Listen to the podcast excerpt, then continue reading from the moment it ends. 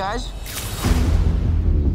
So, to become an Avenger, are there like trials or an interview? Do me a favor. Can't you just be a friendly neighborhood Spider Man? Just stay close to the ground. You're the Spider Man from YouTube. Bonjour à tous et bienvenue sur comicsblog.fr pour le podcast 183 qui sera consacré à Spider-Man Homecoming puisque nous sommes euh, le 12 juillet, mercredi 12 juillet, on n'a pas eu la chance de le voir en avant-première et du coup euh, nous sortons de la salle de Spider-Man. À noter aussi que c'est le premier podcast dans la nouvelle rédaction donc c'est possible qu'il y ait un peu d'écho et tout parce qu'on n'a pas encore euh, installé trop de meubles ni rien. Pour tout vous dire en fait il y a limite que mes affaires parce que je viens de déménager et j'ai un peu posé mes trucs là-dedans. Mais du coup c'est possible qu'il y ait de l'écho et en plus Thibaut Billy, qui est notre responsable tech, vite fait en attendant que JB arrive, parce que là sera le vrai boss de la tech. Mais du coup, euh, Thibaut Billy nous fait les réglages d'habitude, et là en fait il est en vacances, et il n'est pas avec nous. Donc, bonnes vacances Thibaut Billy. Et donc du coup... euh, il est possible qu'il y ait des problèmes, notamment des bruits de chaises, puisque ma chaise grince visiblement et Thibaut Claudel me dit en direct il faut que j'arrête de bouger, sauf que je bouge naturellement donc ça va être chaud. Enfin bref. Nous sortons de la salle de Spider-Man, on est assez conquis tous, mais on va, on va tout, euh, tout détailler. Donc comme d'habitude, on fera une partie où on donnera un peu notre avis, on partira sur le casting et après on parlera un peu globalement du film. Et après on sera en partie euh, spoiler, comme ça on pourra dire euh, beaucoup de choses, bah, on pourra tout balancer parce qu'en fait, euh, notamment ce Spider-Man, il y a quand même beaucoup de trucs à dire qui sont spoilers, j'ai l'impression. Donc euh, on, on se lâchera sur la partie spoiler, on vous fera une petite alerte spoiler avant et, et on va commencer. Donc on va faire un petit tour de table, ah, puisque avec moi j'ai Manu. Bonsoir Manu. Bonsoir. Enfin, salut. Salut. Non, c'est pas forcément ça. Oui, c'est vrai que j'ai tendance à dire bonsoir, mais bonjour et bon matin, je ne sais pas. Il y a Jay, Salut, salut. Alfro Salut. Et République. Bonsoir. Bonsoir. Euh, tiens, Jay, toi qui as le micro, euh, fais-moi un petit euh, à chaud. que- Qu'est-ce que tu as pensé du film? Quand ça s'est chaud, passé? Sans spoiler, euh, j'ai beaucoup aimé ce film. C'est un des meilleurs Marvel que j'ai vu depuis longtemps, je pense, quand même. Même si j'ai pas, j'ai pas, j'ai pas détesté les derniers, mais euh, là c'est vraiment beaucoup mieux. C'est aussi le meilleur Spider-Man que j'ai vu. Donc euh, sur 6, Carrément ça fait direct. quelque chose après tant d'années quand même de voir enfin un très bon Spider-Man au cinéma. Et euh, je vous dis ça en tant que pas trop lecteur de comics en plus, donc vraiment en tant que bon film, euh, j'ai passé, passé deux heures euh, hyper bien. Je trouve que sans avoir une euh, patte artistique en plus ou un truc, ça reste univers Marvel. On réussit, euh, ils ont réussi à, à refaire ce perso et c'est c'est plutôt réussi. euh, hy- hyper bon casting en plus. Ouais. J'avais peur que soit ça, ça pêche, enfin, que ça pêche à trop d'endroits, notamment la présence, euh, on le sait, de, de Tony Stark, tout ça. Et au final, euh, je suis assez content. Je trouve que tout le monde fait le taf. La, la note est bien jusqu'à la fin. Il n'y a pas un moment où ça lâche le, le fil Ouais. de l'araignée. Et, euh, et c'est cool, ouais. Ça fait super plaisir. On va détailler après, mais euh, je suis, je suis bien gaze de sortir de cette séance. Vous savez qu'on était dur avec pas mal de trucs qui sont sortis euh, dernièrement. Et là, clairement, ça fait chaud au cœur. Très bien. Euh, Alfro, dis-moi ce que t'en as pensé. Toi qui as un pull rouge euh, comme Spider-Man et un jean et des chaussures rouges. Tu es Euh, Spider-Man, Alfro Je suis mon cosplay du pauvre. Mais euh, du coup, euh, alors peut-être un peu plus mesuré parce que j'ai quand même vachement vu la formule Marvel Studios euh, dans le film où euh, c'est la même caméra que la plupart du- des autres Marvel Studios. Il y a ce dosage d'humour mais qui est un peu inhérent à Spider-Man donc pour le coup on lui excuse. Mais aussi euh, comment une, bah, une façon, enfin une trame narrative qui est quand même toujours la même et euh, c'est un peu saoulant mais après, je trouve que le film, il, justement, il dépasse un peu ça. Et euh, c'est euh, bah, vachement. euh, comment dire. euh, entraînant. Il est. Tu t'es pris par le film. T'es pas. Le moment en fait où tu arrêtes de l'analyser, c'est que et que tu vraiment tu le suis et que tu euh, prends plaisir à le suivre. Final, euh, je demande pas plus que, que ça à un blockbuster et c'est ce qu'il a réussi à faire. Donc euh, franchement, depuis Guardians premier du nom, euh, j'avais pas autant pris mon pied avec un Guardians, pardon. Premier du nom, j'avais pas pris euh, mon pied et, et là, là c'est vrai, un vrai bon Marvel Studios, euh, comme dans le temps. Donc euh, ça fait plaisir. Très bien. Tu dis comme dans le temps, t'as genre un, un film en tête? Ouais, Iron Man, c'est- un peu le problème, c'est que c'est quand même une redite. euh, Enfin, sur, sur la formule euh, de l'Iron Man, mais euh, bah, après, ça, ça te provoque le même effet. Avec, bon, en plus, c'est Spider-Man qui est un perso que j'aime beaucoup plus que qu'Iron Man, donc euh, forcément, comme, comme Jay, j'étais content de voir un vrai Spider-Man au ciné. Manu, Eh bien, écoute, j'ai passé un très bon moment. Je trouve que le film est bien dosé. Euh, ne part pas dans une euh, une logique qu'on a vue dans la, plupart des Marvel Studios récemment, ce qui est le sur le surplein d'action et les vilains. euh, n'ont jamais été bons chez Marvel Studios. Et là, on en reparlera tout à l'heure, mais je trouve que ça a échappé, à- cette règle. Et que du coup, ça fait peut-être un hybride avec Sony qui est plus positif qu'il aurait pu être. Il a pu prendre du, mauvais des deux côtés, il a plus pris du bon des deux côtés, ce que j'ai trouvé intéressant. Et ouais, je, me- suis bien marré. Il y, a, un humour qui marche bien parce que Spider-Man, et à côté, il n'y a pas une surcharge par rapport à l'humour Spider-Man. Et les acteurs sont plutôt pas mal, quoi. Et je, kiffe Tom Holland dans le rôle. Je, me disais ça dans le film. quand il parle, tu vois, il parle, tu, tu, tu kiffes. C'est Peter Parker. Et voilà, voilà, très bon moment. Très bien. Euh, Thibaut Claudel, République, Oui, qu'en avez-vous pensé? Bonsoir. Euh, bah, moi j'ai bien aimé aussi, pour pas faire euh, très original. Après, euh, je, je vais, enfin, j'ai pas tellement de, tu vois, de gros reproches à lui faire et du coup c'est assez bizarre, c'est que je trouvais que le film, quand Alfred disait tout à l'heure qu'il y a la modèle Marvel Studios, c'est là où je ressentais vraiment, c'est que le film prenait pas trop de risques, je trouvais qu'il y avait des trouvailles, que visuellement c'était pas si dégueulasse que ça, mais tu sais, il y a jamais rien de très spectaculaire ou de très choquant, jusqu'à un moment précis dans le film où je trouve que ça met vachement en parallèle, euh, enfin vachement, euh, tout s'articule un petit peu d'une manière euh, plus intime et un peu plus personnelle, donc là j'ai vraiment connecté, enfin je me suis vraiment connecté à, l'histoire du film et notamment à ce Peter Parker que j'adore par ailleurs aussi, mais disons qu'il y avait cette formule un peu popcorn de Marvel Studios où c'est hyper bien, mais en même c'est- je sais pas, c'est dur de rentrer parce qu'il y a cette répétition de la formule, comme on disait, où c'est toujours décliné sur le modèle du premier Iron Man et tout. Et euh, derrière, ça va piocher dans des films un peu plus tardifs de, Marvel Studios et sans tomber dans les excès. Je suis assez d'accord avec ce que dit Manu en fait sur euh, les meilleurs des deux studios, même si techniquement, je ne sais pas exactement comment ça s'articule, mais on voit que notamment sur les effets spéciaux et certaines scènes et tout, je trouve qu'il y a vraiment des designs qui sont quand même plus léchés, moins plastoc que chez Marvel Studios d'habitude. Et même pour comparer par exemple les trailers de Black Panther, euh, je trouve qu'il y a des costumes qui rendront pas aussi bien, je pense, à l'écran que rend à l'écran euh, le vautour et rendait à l'écran euh, par exemple euh, dès le, dès le premier trailer où tu trouvais que là, enfin, il était assez impressionnant.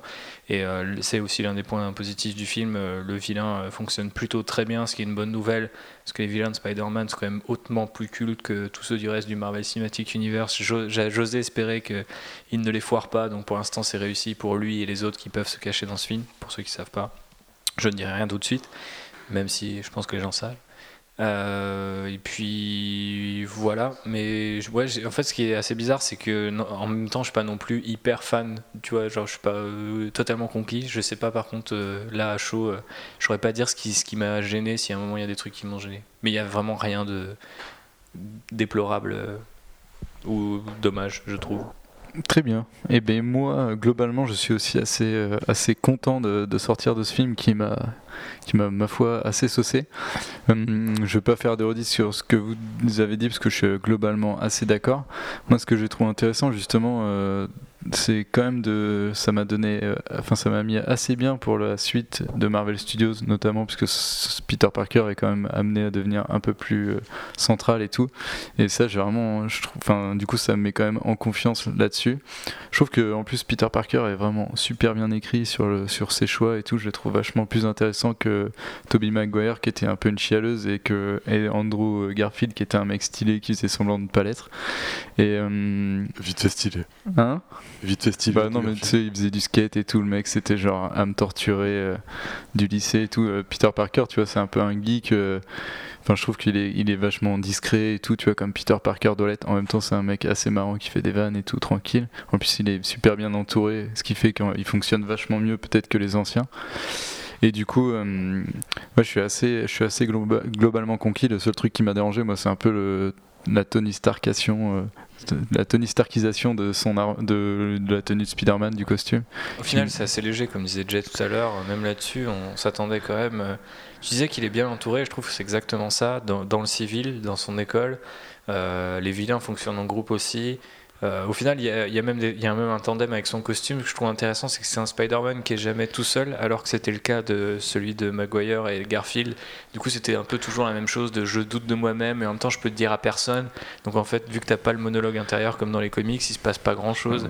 Et là, j'ai Non, mais Spider-Man, cool il est jamais tout seul et tout. Moi, je trouve que tu Dans vois le film, justement les deux. Le Spider-Man que j'aime, en fait, ce qui est d'autant plus frustrant, c'est que tu vois un peu le Spider-Man du Neighborhood au début, sans vraiment spoiler, et après tu vois son armure qui devient un peu. euh, la- Enfin, c'est à moitié l'armure d'Iron Man, dans le sens où il a quand même une voix comme Jarvis et tout, et moi, ça m'a quand même vachement dérangé, parce que je trouve que ça va colle pas trop avec l'ADN du personnage, et j'aime bien, tu vois, son côté euh, friendly neighborhood, et euh, justement qu'ils mettent quand même en avant, mais d'un autre côté, et le côté do it yourself de Spider-Man, tu vois, le truc que j'aime bien, c'est que le mec c'est un tech, et du coup il, il fabrique lui-même ses gadgets et tout, et ça je trouve c'est un peu en retrait, Ça, mais c'est un détail. quoi. La, la mécanique du film aussi de, de, de t'en mettre beaucoup trop pour que toi-même, euh, en- avec l'emphase avec le, le personnage, t'ailles toi-même avoir envie de, de moins de technologie, tu vois.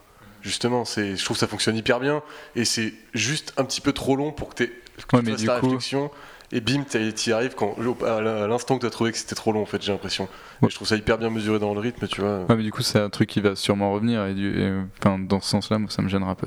T'es pas obligé de le bourrer dans ta, dans ta réal après, tu vois. Je, bah, faire si, exactement les mêmes gestes. mais- qui sont juste expliqués par le, le- toi, toi la vision euh, extérieure que tu as du Ouais. truc et pas forcément à l'intérieur tout le temps. Ouais, bref, c'est un détail, mais on verra bien. Mais en tout cas, moi, c'est. Enfin, ouais, je sais pas, j'aime bien le fait qu'il recoue son costume et tout, tu vois, ce genre de truc. Et ce qui, pour moi, fait partie de Peter Parker, quoi, qui est un mec euh, un peu. C'est un mec un peu plus lambda que tous les autres super- super-héros, quoi. Et du tu coup, devrais être comblé, on peut pas le dire vraiment maintenant, mais tu devrais vraiment être comblé en fait à la sortie du film par rapport à quoi? Par rapport à ce que tu dis, ce que, ce que, ce que tu aimes de Spider-Man. Ouais, mais du coup, je- le côté technologique, c'est possible, tu vois, que qu'on l'ait encore vachement. Donc, euh, à voir. Bref, du coup, moi, c'est le seul truc qui m'a vraiment dérangé, mais après, globalement, euh, c'était vraiment un film euh, super efficace. Sachant qu'on entend du bruit, je sais pas si c'est la voisine qui, qui tape c'est juste quelqu'un au-dessus. Ah ouais, non, je croyais que j'ai entendu gros, deux gros coups, je me suis dit, oh là là, c'est comment ça Enfin bref. Hum, on va faire un tour du casting, oui, on est en direct live, on découvre aussi nous-mêmes, parce que ça résonne vachement ici. Et du coup, c'est un peu surprenant. On va faire un tour du casting. euh, parce que, parce que du coup, pour, euh, comme on parlait, en fait, il y a beaucoup de personnages et c'est vrai qu'ils sont tous ah, méga efficaces. Et évidemment, bah, on va commencer avec Tom Holland parce qu'on peut, on est obligé de commencer avec Tom Holland. Qu'est-ce que tu as pensé de Peter Parker, Spider-Man? D'ailleurs, à noter que je trouve que euh, c'est vraiment une seule et même personne, les deux. Souvent, ou des fois, tu vois, t'as un peu un décalage entre le mec au costume et le mec C'est vrai que ils, ont, costume. ils sont et- pas tombés là-dedans. ouais. Ouais, c'est dans la fluidité la plus totale. Qu'as-tu pensé de, de Ouais, ce bah, Et comme tu disais, en fait, Peter Parker et Spider-Man, ça, ça a une incidence sur sa vie, mais qui va pas être développée. Enfin, c'est pas ça qu'on va, qu'on va observer dans le film, en fait. Ça, c'est un fait établi, c'est le statu quo du film. Bon, c'est galère, euh, il est Spider-Man et, et c'est un lycéen, mais c'est le, contrat de base de toute façon, et tout le monde sait. Donc, euh, C'est vrai qu'il y a une côté carrément plus lycéen. Enfin, il y a un côté carrément plus lycéen bah, déjà, et il a l'âge jeune qu'il y a. Ouais. pour parler, du coup, euh, pour lui. euh, et il a vraiment l'âge qu'il faut pour être Peter Parker. Bah, c'est On- on l'inspiration Breakfast Club qui nous avait promis, quoi, et qui est vraiment là, du coup. Ah, Merci Tom Holland, quoi. C'est cool de réveiller le truc parce que. Enfin, c'est cool déjà d'avoir choisi un mec comme ça, un mec plus jeune. Ça fait quand même plaisir pour jouer un lycéen, c'est mieux. Et, euh, et ouais, c'est quand même assez réussi. hein. Mais surtout que, il, il- pour moi, c'est la personnification de, de Peter Parker et il écrase directement ses deux précédents euh, interprètes, dans le sens où il est vraiment dans la justesse la plus totale, quoi, dans, dans ce rôle-là. Et je sais pas, peu importe qu'il soit en Spider-Man ou en Peter Parker, euh, par rapport au fait que le mec, tu vois, c'est il doute de lui, il est hésitant, il comprend pas trop pourquoi c'est lui qui, enfin, il kiffe être Spider-Man, mais en même temps, tu vois, il comprend le poids de ses responsabilités. Tu vois, c'est pareil, ils nous ont pas fait la punchline des responsabilités. En même temps, ils, oui, mais ils l'ont fait indirectement, tu vois, vite fait. En euh, filigrane, ils l'ont fait c'était en filigrane, euh, c'était pas euh, comme dans The Amazing Spider-Man où ils changeaient la tournure pour la refaire d'une autre façon, tu vois. Là, ils font sa moitié une vanne quand il a fait, genre voilà, parce qu'elle était censée être là. Mais je trouve que juste dans son jeu, en fait, tu comprends juste, justement ce point de Spider-Man, le fait qu'il ait des grosses responsabilités et que ça implique un, un grand pouvoir, du coup, je vais le dire. Mais du coup, c'est vrai que c'est vachement dans le. Hein? Oui, c'était dans l'autre sens, je l'ai fait à la maître Yoda. Mais du coup, c'est vrai que ce point-là, Je trouve ça vachement intéressant parce que tu, enfin, dans la justesse de son rôle et justement, puis c'est au centre du personnage dans toute l'intrigue. Et je trouve que c'est carrément super malin utilisé comme, euh, enfin, d'avoir utilisé du coup la tagline de Spider-Man comme un point de développement du personnage, mais véritable quoi. C'est pas genre une- un truc qui lui a balancé et on se dit bon bah c'est bon.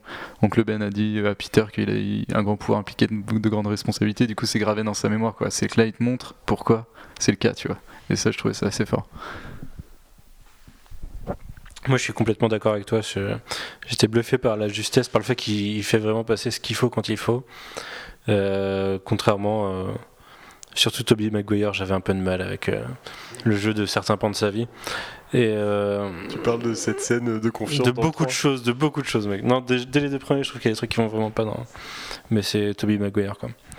Et ouais, du coup, euh, je le trouve très, très authentique et je pense qu'en plus, le fait de savoir qu'il fait beaucoup de cascades lui-même et de les avoir vus euh, via, via des featurettes ou des reportages, euh, ça t'implique vachement plus avec le personnage, je trouve. Enfin, moi, ça m'a fait ça bizarrement.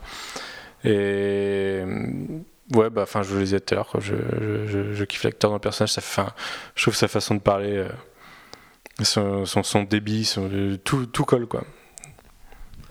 Comparé à Andrew Garfield qui, comme on le disait sur le chemin en rentrant tout à l'heure, euh, qui, qui bégayait moitié, qui remplissait pas du coup, il disait rien, il, ouais, il avait une espèce de tic chelou, il bouge tout le temps la tête, il fait des têtes et tout. Enfin, il est, gros, il est moins tiqué, mais euh, du coup, le fait qu'il saute complètement l'origin story plus les éléments mythiques quand même de Spider-Man, y compris la tagline ou quoi. Une conversation dans la rue, quoi. C'est bah ouais, mais du coup, je trouve que en fait, dans le film, euh, il finit par avoir cette espèce de moment fort où il faut que il développe quand même un truc en tant qu'acteur. Mais moi, sur le moment, je suis genre, bah ok, c'est hyper cool, mais en fait, il n'y a pas cette espèce de truc où on peut aimer ou pas, tu vois. Mais t'as- quand t'as ce putain de Toby Maguire qui genre euh, retient ce, ce métro et que les mecs finissent par euh, lui tendre son masque et protéger son identité, il y a quand même cette espèce d'élément hyper fort autour du qui tient, tu vois, et tu sens qu'il tient ce métro. Et quand ils essaient de le refaire dans le ferry ou dans d'autres scènes du film, bah, je sais pas, j'ai moins. euh, c'est peut-être parce qu'on passe moins de temps avec lui en tant que Spider-Man, genre on n'a pas son origin story, on sait pas ce qu'il. Tu vois, il a pas affronté des milliards de vilains, il débute quoi. Donc je sais pas, j'ai trouvé que son jeu était hyper bien, il y a vraiment pas de problème, mais il y a pas non plus. Il a pas encore eu son espèce de moment où tu dis ok, il arrive à cristalliser un truc qui est Spider-Man euh, sur une scène précise quoi. Je pense que c'est un peu fait exprès justement avec le fait qu'ils sont encore euh, Spider-Man en formation. D'ailleurs, j'aimerais bien qu'on parle enfin, purement de Spider-Man quand il est en costume et tout. euh, parce que c'est vrai que bah, à chaque fois, voir Spider-Man, il a quand même une façon de se mouvoir assez particulière. Là où se dit Amazing Spider-Man, je trouve avait fait carrément fort et en le rendant vachement arachnéen. Bah, je trouve que du coup, Amazing Spider-Man, j'ai revu le premier, bah, ça reste le, la, le- fin, en termes de gestes et de, et le costume, je trouve que ça marche mieux encore. Je sais pas, bah, justement, moi je trouve que, comme disait Manu tout à l'heure, le fait que Tom Holland il fasse ses figures lui-même- il y a plein d'endroits où c'est naturel, je trouve, de la je suis pas persuadé qu'il y ait beaucoup de cascades qu'il fasse lui-même, euh, vu euh, le, Ouais, le non, mais costume en CGI qui est toujours en CGI d'ailleurs, ça, Bah, je part- trouve ça rend le truc quand même vachement. plus en euh, CGI, ah, pas tant en CGI, ah, pardon, pas tant en CGI que ça, et justement il y a plein de scènes où il, enfin le fait aussi qu'il aille, enfin que ce soit à une échelle plus moindre et tout, il y a moins de, de scènes, tu vois, grandiloquentes de Spider-Man euh, qui se balade et tout, et au final tu le vois vachement euh, genre normal quand il est dans la rue en train de marcher ou quand il court euh, pour une raison assez marrante. Je pense que c'était là la volonté de John Watts de le ramener sur Terre, ce qu'il dit Mm. justement vouloir faire euh, via les conseils d'Iron Man. Mais du coup, euh, il y a un petit côté un peu anti-spectaculaire de il faut pas trop en faire trop sur le. De quoi les conseils d'Iron Je dis une connerie Non, mais bref. euh, ce, que, ce que je voulais dire, c'est que du coup, tu le, vois, tu le vois marcher, tu le vois tomber, et même quand il escalade les murs, c'est jamais très impressionnant aussi. Alors, du coup, je pense que c'est un traitement qui est volontaire, mais moi j'aime bien justement. euh, ça dans Amazing Spider-Man, tu sais, quand il est sur ce pont et puis qu'il est comme ça, les, le- il a quand même une pose euh, emblématique de Spider-Man, c'est les pieds collés, la tête à l'envers sur euh, la toile qu'on n'a jamais eu, je crois, dans les films précédents. Enfin, en- ça rendait pas aussi Ce bien. qu'on n'avait pas eu aussi, c'est poser sur un balcon à manger un, un burger avec la moitié ça, du ça, masque c'est très Ultimate ça, Spider-Man. Ça, j'étais fou, quoi. Ouais, C'était plus le, le churro. C'est le churro, souviens-toi, il a une histoire. Mais c'est vrai qu'au final, du coup, il y a quand même deux trois trucs. euh, ils sont pas très impressionnants, pas tape à l'œil, mais si t'es fan de Spider-Man, tu retrouves quand même des poses que t'avais pas eu. Il y a quand même des poses emblématiques qu'ils avaient pas encore faites et c'est cool quoi. En plus, ils en rient fait- beaucoup d'ailleurs. À un moment, je me souviens d'une scène d'un coup là. Ça fait quand même partie du délire aussi le fait que tu vois il soit pas encore super serein euh, dans son costume et dans, dans son dans son dans sa caractérisation de super héros et du coup euh, je pense que c'est pour ça que c'est vachement intéressant aussi de le voir euh, justement, tu vois, quand il grimpe et tout, des fois il est un peu hésitant, il y a plein de trucs comme ça, et moi je trouve que ça rajoute vachement traduit un aussi, truc, ouais. euh, au côté unique de ce Spider-Man, tu vois, qui fait que tu, tout de suite, tu te. Pour moi, même si. Enfin, oui, il est carrément différent. euh, là où des fois Andrew Garfield et Du je trouve les trois Maguire sont différents, du coup, Ouais, c'est ça qui est intéressant dans leur mouvement, enfin, si, euh, sans même parler du jeu, mais leur, leur Spider-Man, leur Spider-Man, c'est- Tout à fait. Je crois qu'on a fait un peu près le tour de Tom Holland, sachant Oui, je qu'on pense en parlera à peu près euh, pendant tout le podcast, puisque il est number one. On va passer du coup à l'anti-Tom Holland, euh, Michael Keaton, qui est du coup euh, le vilain, un des meilleurs vilains de Ah, MCU depuis longtemps. Je vais euh, laisser Jay en parler parce qu'il m'avait l'air assez chaud quand, euh, quand j'ai dit Michael Keaton. Euh. Alors que penses-tu de, de ce Batman euh, qui, qui quand même il a plein de rôles de super-héros Birdman, Batman, Bah, c'est ça maintenant qui est euh, marrant. c'est oui. le vautour. Enfin, si- sur ces trois films-là, déjà, c'est, on le sait depuis longtemps qu'il va être, qu'il allait être le vautour, mais euh, c'est déjà épique que le mec ait joué un super-héros, qu'il ait joué un film qui se moque d'un mec qui a joué euh, des films de super-héros euh, qui, était, qui était Birdman et qui est le vautour maintenant. Enfin, c'est, c'est juste tellement méta en fait de faire ça dans sa carrière que, que déjà, déjà on en est là avant de voir le film. Et euh, avant de parler de Michael Keaton, je trouve que déjà c'est le vautour c'est un super vilain. Il a des motivations vraiment hyper réalistes et il dévie jamais dans le film. Enfin, il dévie, il, a- il a- il y a les éléments qui lui font prendre des décisions, mais il a vraiment une super ligne conductrice pour un vilain, je veux dire. C'est pas une super dans le sens où il est gentil en fait, mais Il est vachement entre guillemets près du sol, tu vois, comme euh, le film, tu vois. de Oui, oui, on peut dire ça, ouais, c'est vrai, C'est que lui, il a vraiment des, des objectifs qui sont ceux de Monsieur Tout le Monde, euh, même si bon, lui, la façon de les régler. et lui aussi est aidé par son peu- groupe, comme tu disais tout à l'heure. Ouais. Car il a, il a un groupe autour de lui et qui aide vachement à, à, du coup à pas remplir le film avec, avec lui, tu vois. Qui se, il se permet d'avoir des, des moments de grâce du coup à la sortie de, de, de- de certains événements qu'on a trait à, à son équipe et pas à lui directement. Et du coup, il en ressort encore plus, euh, plus majestueux. En plus déjà qu'il vole, donc. euh, et, euh, et Michael Keaton gère très bien le truc parce que il est déjà aidé par le, le, le- le design de, du vautour lui-même qui est, qui est ouais, qui est juste chambé. Et lui, du coup, quand il apparaît en civil, c'est Michael Keaton. Il a tout le recul qu'il a maintenant, de son expérience et tout. C'est, ça se voit vachement. Et pourtant, le film n'est pas rempli que de ça. Et je trouve ça pas mal, quoi. Mais surtout, il donne quand même parce que mon problème avec euh, Michael Keaton, ses déclarations, euh, il n'avait jamais été trop passionné autour du film et il disait euh, voilà, Marvel Studios, c'est une machine bien huilée, moi ça me fait plaisir. Après Birdman et Batman, ça me fait triper. Euh, Tom Holland, c'est un marrant. Une fois, il m'a mis une patate et je lui ai dit oh, je suis Batman, euh, détends-toi, tu vois. Et du coup, tu te dis. En fait, le mec, il a fait de la figuration comme font pas mal de mecs quand ils jouent des vilains chez Marvel Studios. Et au final, il y a quand même plusieurs scènes où tu sens quand même il déploie Ouais, ouais. du coup, il est un peu pas plus que les ailes, il y a aussi, euh, tu vois, une certaine. Je, euh, je pense que, il y a une saveur pas qui dire de bêtises, mais il y a déjà quasiment une scène culte, quoi, de, Ouais, du. MCU euh, dans ce film. Donc, et là, Michael Keaton, il est au niveau, quoi. Ouais, largement. carrément au niveau. Et je pense avec un no-name ou un mec un peu moins talentueux, un peu moins. L'expérience finit par, comme tu disais, vu que c'est méta, c'est pas que méta en mode marrant, comme c'est assez bizarre parce qu'il y a la méthode Marvel Studios, mais les compteurs sont pas poussés au attaquer comme on a eu par exemple sur Doctor Strange, où tu te dis en fait. on- Sans doute Thor, on aura Ragnarok qui est. Ouais, voilà, mais à ce la rigueur, sera- ça risque d'être euh, la, la promesse de base, contrairement à Doctor Strange où tous les trailers c'était quand même assez épique, assez sombre, et au final, tu avais l'impression que dès qu'il fallait résoudre euh, un élément du scénario, euh, tu poussais un petit peu les manettes de Marvel Studios avec une grosse blague, une grosse scène d'action, et ça passait.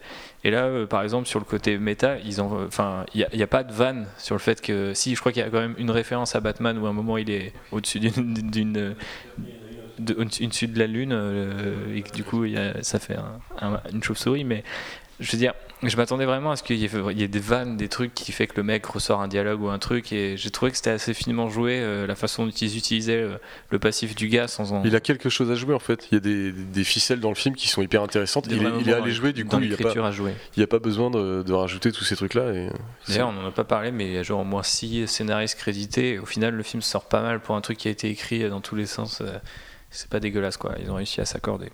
Mais voilà, Michael Keaton euh, en forme.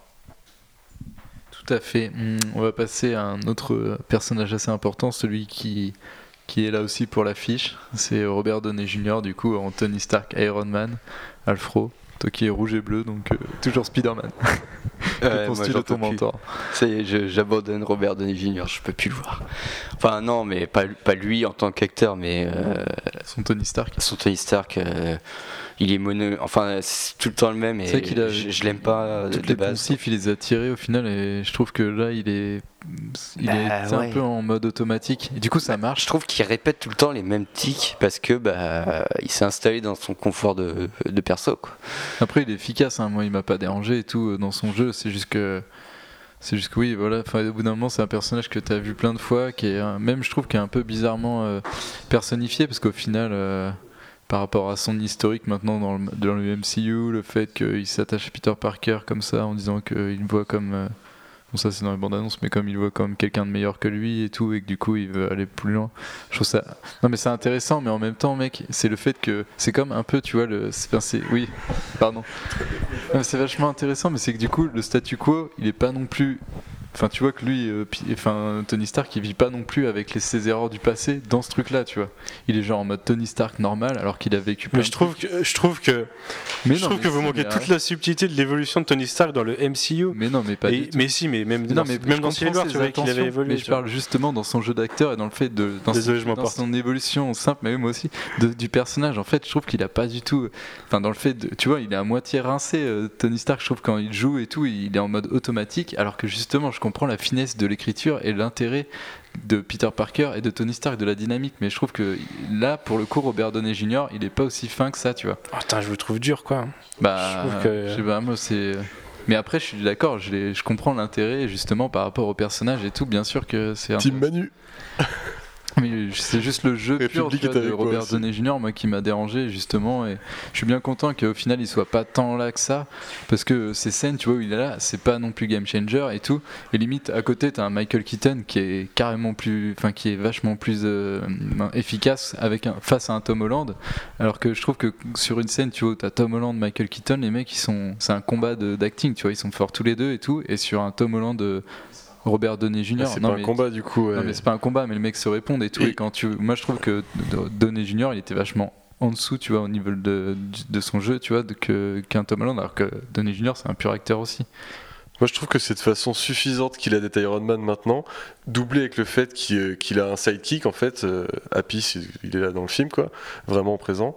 Et, euh, et du coup, je trouve ça une pure dynamique. Il y a- une scène hyper cool où il est, où il est pas l'endroit où il semble être.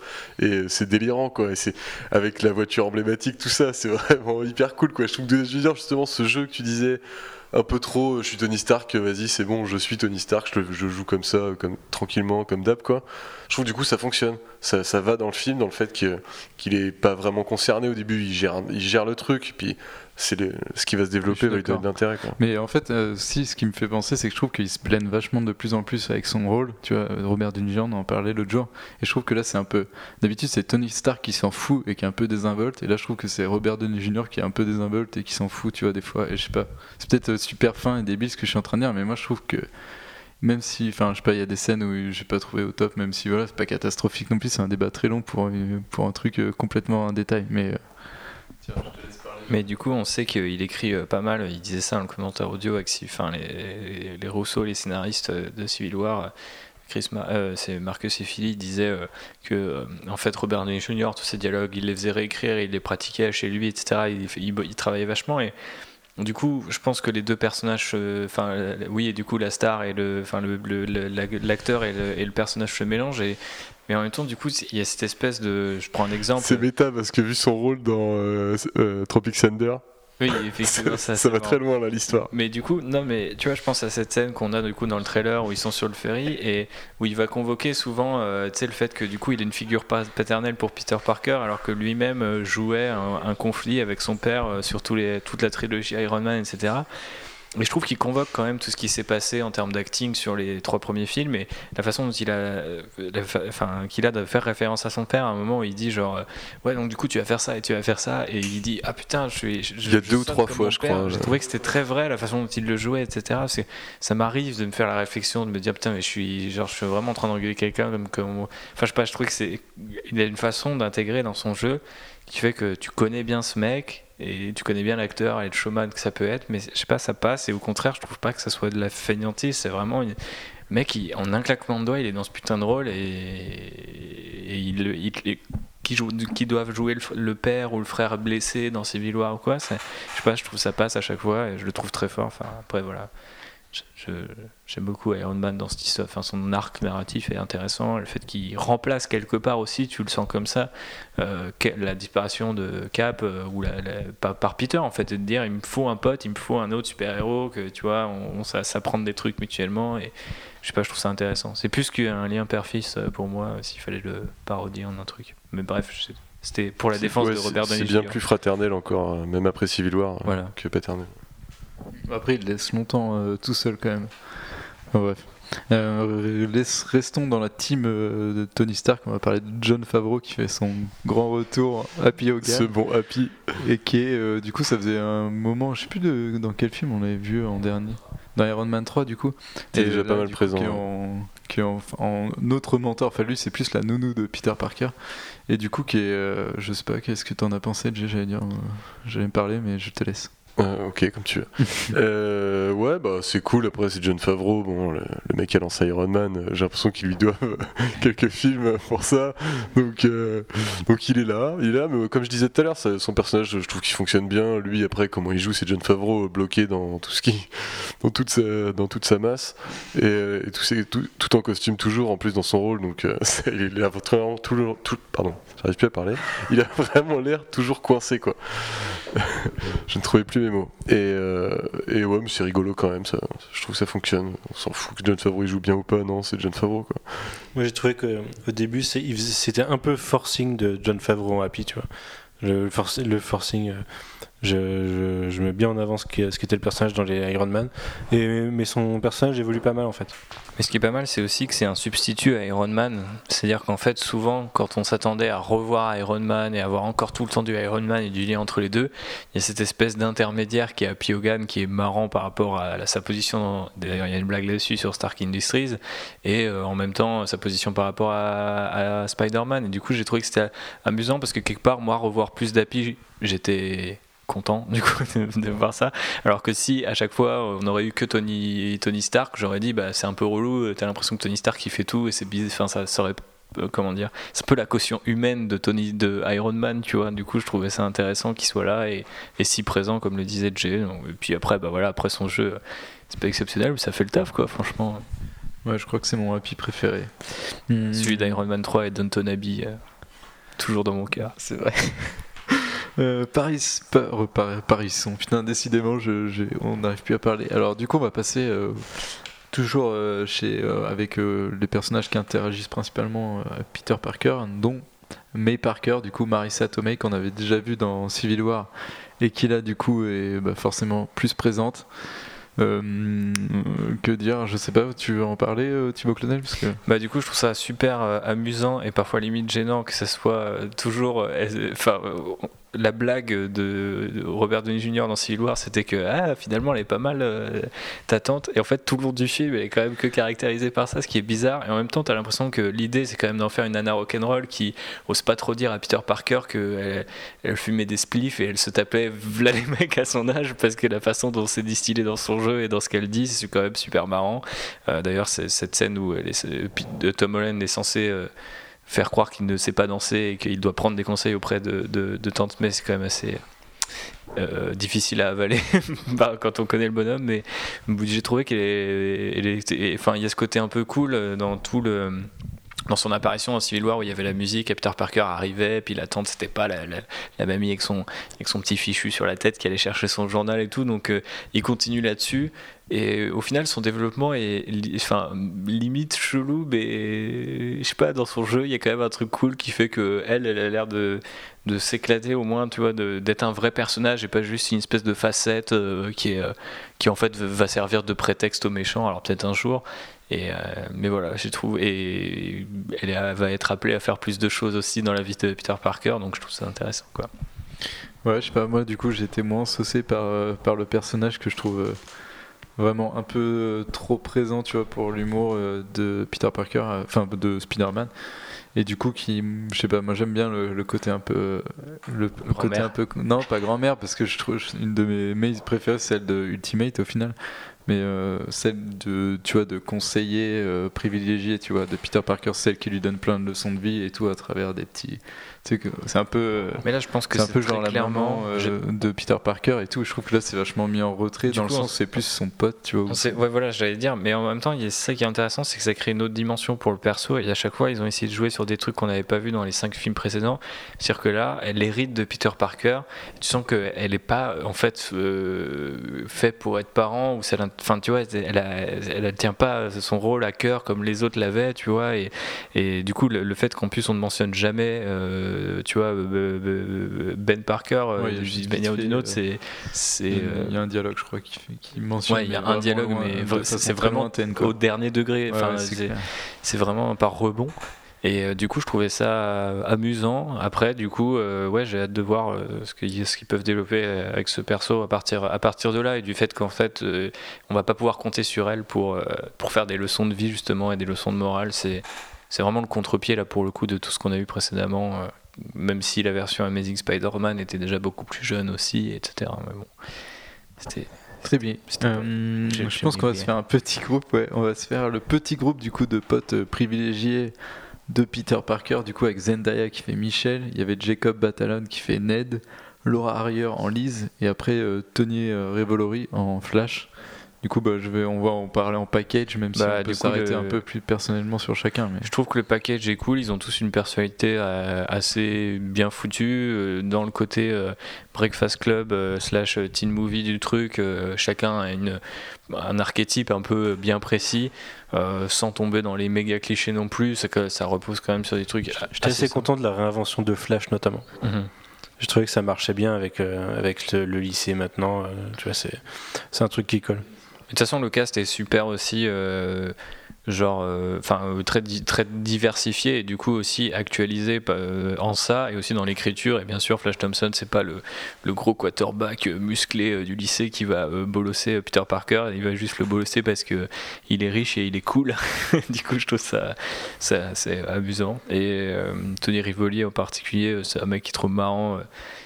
Qui était cool dans euh, The Grand Budapest Hotel. Et du coup j'aimais bien le voir dans, dans, ce rôle là et après bah, enfin, moi je trouve que le cast fonctionne bien. C'est presque dommage qu'il nous a un peu survendu le côté euh, lycée en fait du film qui est présent mais en fait pas dans une jamais dans une dynamique euh, purement euh, à part cette euh, scène où il y a une teuf un moment ça je trouve que c'est cool tu vois c'est vraiment le moment où j'ai senti que ça c'est peut-être pas forcément utile pour ça le, amène pour plein le film trucs, le fait que ce soit en banlieue et tout en Ouais. plus. Donc, euh, et, mais par contre, s'ils sont au lycée, il y a toujours une bonne raison pour le scénar. Tu sais, pas, ils perdent même pas de temps, tu vois, sur un truc. euh, tu sens qu'ils ont pas le temps de niaiser. Il y a peut-être deux trois scènes qui ont été aussi enlevées ça et là, mais du coup, ouais, je- moi je trouve que c'est un ensemble qui marche bien. C'est presque dommage qu'il n'y ait pas des, je sais pas, des shorts ou euh, ou qu'on n'ait pas le rythme Harry Potter. Enfin, si, du coup, on va peut-être l'avoir si ça sort bien dans, dans deux ans, euh, Homecoming 2. euh, Parce que je crois que c'était tous les deux ans Harry Potter. On avait checké ça, euh, Manu. euh, J'espère qu'ils feront pas un film sur un an de la vie de Spider-Man, tu vois. Faut pas déconner non plus. Quoi. bah non, mais une année scolaire à chaque fois, tu vois, je, euh, enfin, tu vois, pour passer plus de temps, mais tu sais, Peter Parker a annoncé qu'il y aurait sans, enfin Peter Parker,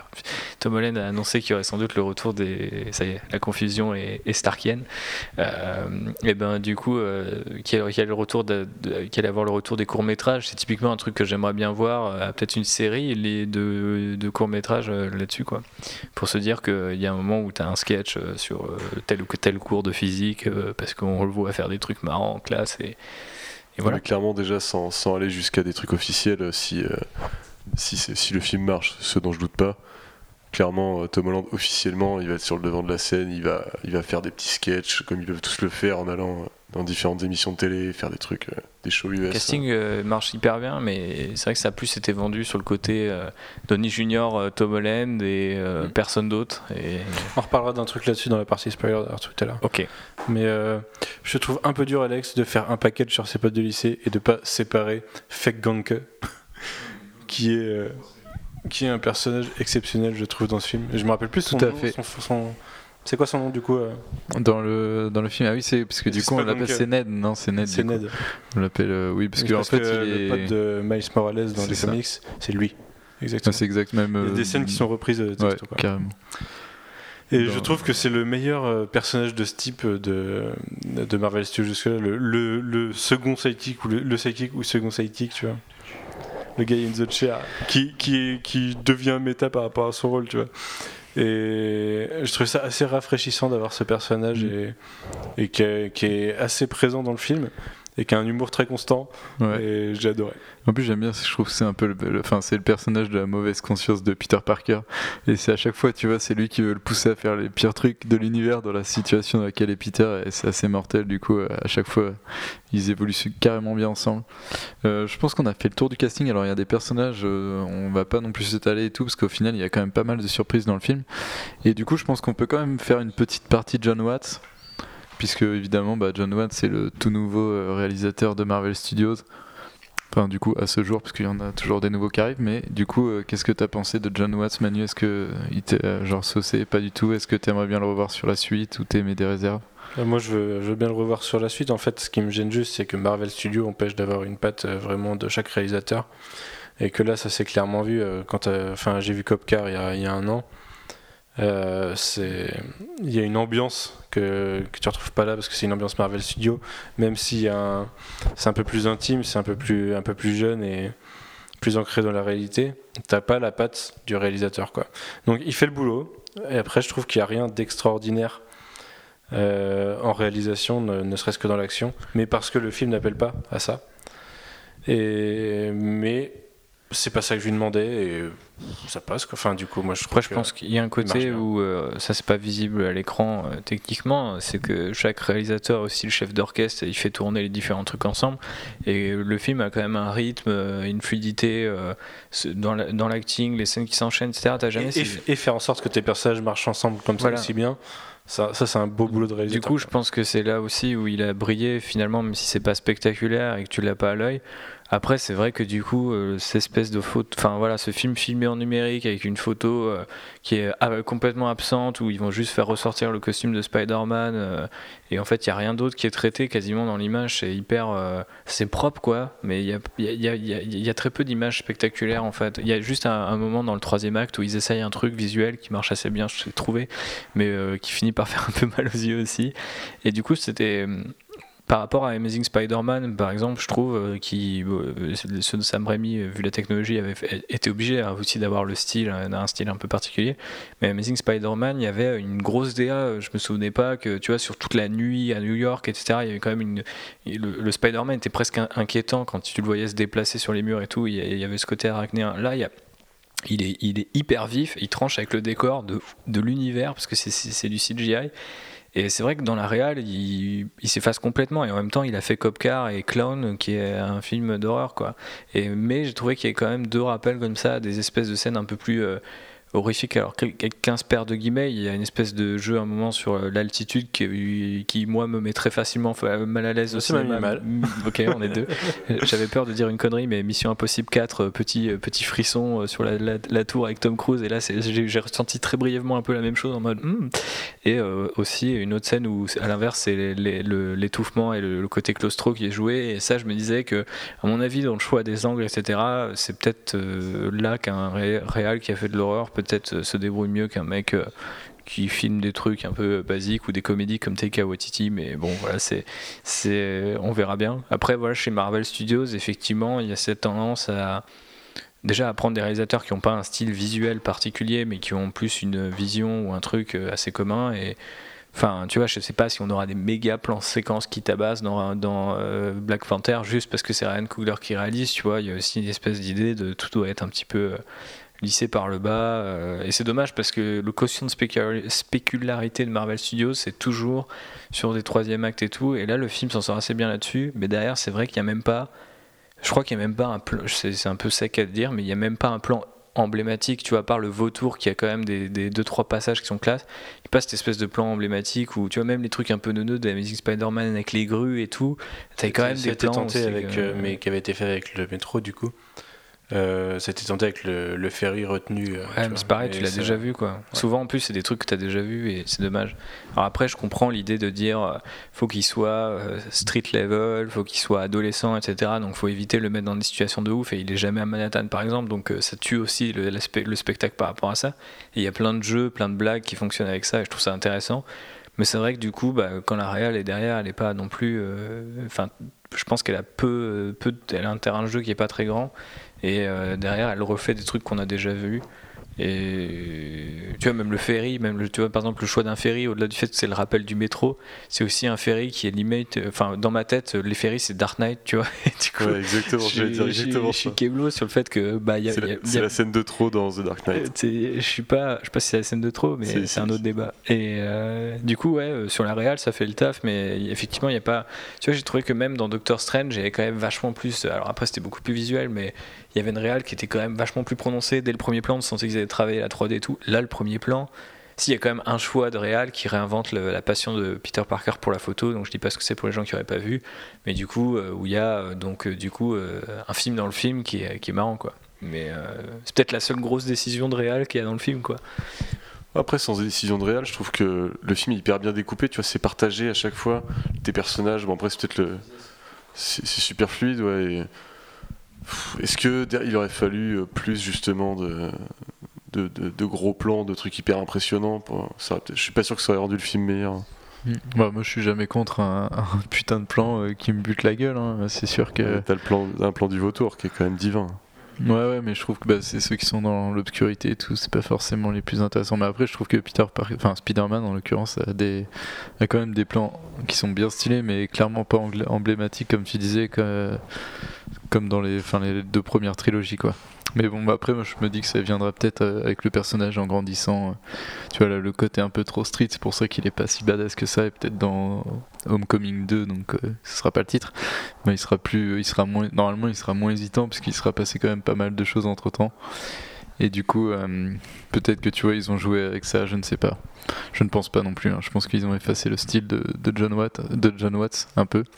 Euh, J'aimerais bien parler de Michael Giacchini avant qu'on passe euh, Giacchio, pardon, euh, Giacchini. Avant qu'on passe à la partie spoiler, puisqu'on aura fait le tour, qui pour moi est assez efficace, mais mais sans plus, parce que je trouve que les, les thèmes des deux premières trilogies, au final, c'était Danny première. Elfman, ah, Danny Ouais. Elfman, qui avait fait qui avait fait un thème carrément emblématique. Et euh, The Amazing Spider-Man 2, qui c'est qui fait la réal, euh, la son, c'est euh, c'est Hans Zimmer, merci. Et du coup, c'est pareil, tu vois, c'était des gros noms. Et je trouve que le thème de The Amazing Spider-Man 2, c'est un des meilleurs trucs de The Amazing. Enfin, c'est le seul truc euh, qui marche de The. Amazing Spider-Man 2. Et c'est vrai qu'en sortant de la salle, j'avais quand même le. J'ai quand même le son thème et tout en, en- en tête et tout. Il y a un truc qui fait un, un truc assez sympa. Un petit ouais, non mais ils ont tous des thèmes assez efficaces, mais c'est vrai que ceux qui étaient passés avant ont fait des trucs assez Bah oui, emblématiques, euh, donc euh, c'est un peu euh, pas détrôné quoi. J'ai trouvé des, des petites notes assez sympas, mais à côté, il y, a des- il y a des moments. ça me rappelle les Avengers et Guardians qu'on a déjà vu. Quoi. Ouais, c'est ça. Et ça, je trouve ça un peu dommage. J'ai l'impression qu'ils ont aussi lissé la musique. quoi. Et ça, ça me fait, ça me fait grave chier. Il y a juste un petit clin d'œil sympa au début. Ouais, ça, j'ai trouvé, ça vraiment cool. Et puis, il y a un ou deux autres endroits où j'ai. Je pas que j'ai trouvé un peu référence. Pourquoi et- le début de la fanfare, c'est pas le thème en fait? Genre ça marche super bien. Moi quand j'avais vu la- le logo Marvel Studios et j'avais déjà des petits frissons avec cette idée-là, j'étais genre bah c'est trop Marvel Studios dans l'esprit de réinterpréter ce truc-là. C'est dommage que ça soit pas le thème de Spider-Man. Enfin ils auraient pu aller jusqu'au bout quoi. Enfin je sais pas, je, je trouvais que c'était dommage. C'était euh, Giacchino sur Rogue One où euh, c'est pareil, tu vois, il, il avait des débuts de trucs et ça allait jamais jusqu'au bout. Ce mec fait des trucs dans la demi-mesure. Bon après il avait 4 semaines pour Rogue One, c'est encore une autre histoire, mais je- et puisqu'on parle de la musique, il y a quand même deux trois pistes, euh, notamment des Ramones qui, squattent euh, ça et là et qui donnent un petit côté euh, cool à, Spider-Man. C'est tout ce que je voulais rajouter. T'aimes bien la musique et Marvel Studios, toi, j'ai l'impression. Allez, du coup on va passer à la partie spoiler puisque bah, je pense qu'on a fait à peu près le tour des choses qu'on peut vous dire sans vraiment spoiler. Et du coup on va passer à la partie spoiler. Donc ce qu'il va faire, on va faire carrément le tour du film en partant à peu près depuis le début, de le vautour du film, excellent. Et hum, en faisant un peu, du coup, en parlant de nos, scènes préférées, donc là on va spoiler comme des salles, des personnages euh, qui n'avaient pas été révélés, dont on a appris l'identité, ce genre de choses. Et du coup, bah, je vous invite, si vous n'avez pas vu le film, à vous barrer en courant. Et euh, enfin, si vous êtes dans un parc, barrez-vous pas en laissant votre portable, sinon ce serait gênant, mais au moins mettre pause, allez voir le film et vous pourrez remettre play derrière. Et sinon, bah, j'ai pas de, je cherchais un truc à faire pour la partie spoiler. Tu veux pas imiter euh, le thème de Spider-Man, Manu? Non, je, je ne peux pas faire ça, je suis désolé, Alex. Tu l'as très mal imité. Personne veut. Personne ne veut Très vas-y. bien. Vas-y, du coup.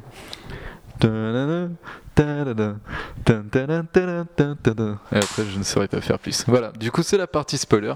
Donc, euh, hum, par quoi on va commencer? Je, je ne sais pas, on va commencer par le Tu début. par quoi t'as envie de commencer Tu veux que je- qu'on commence par un des plus gros Ouais, Ouais, l'intro, remarque l'intro, c'est un- une bonne, euh, une bonne raison. L'intro, ouais, mais du coup, c'est la bonne. euh, Ça justifie tout. C'est vrai qu'on a, on a un problème. Alors, on a un problème de timeline, il faudra qu'on vérifie, où il t'explique. Non, mais il n'y a pas besoin de vérifier, mec. Oui, mais du coup, tu es, tu es presque sûr, mais ça m'étonne que. Enfin bref, en gros, ça se passe. On voit euh, le- la fin du combat de Avengers 1, donc la bataille de New York, où tout démarre en fait, puisque c'est là où le vautour et. Enfin, Tooms, Adrian Tooms, puisque c'est pas encore le vautour, travaille sur. euh, Enfin, il déblaye tout et ils se font virer par le gouvernement, donc il décide de prendre Ah. sa vengeance. Damage control. Par Damage Control, exactement, mais qui est la branche du gouvernement qui s'occupe de ce genre de bail qui a été fondée avec Tony Stark. Et du coup, on comprend que. Enfin, on apprend que c'est 8 ans après que se passe Spider-Man Homecoming. Mhm. Ce qui pose un problème, dis-moi tout. Ça pose un gros problème, puisque Avengers c'était en 2012, que jusqu'ici tous les films, à part les Guardians of the Galaxy, étaient dans la, euh, étaient l'année où ils sortaient en fait. Là, ça colle plus du tout parce que 8 ans après 2012, c'est 2020. Et pourtant, on est deux mois après Civil War, le tout début du film.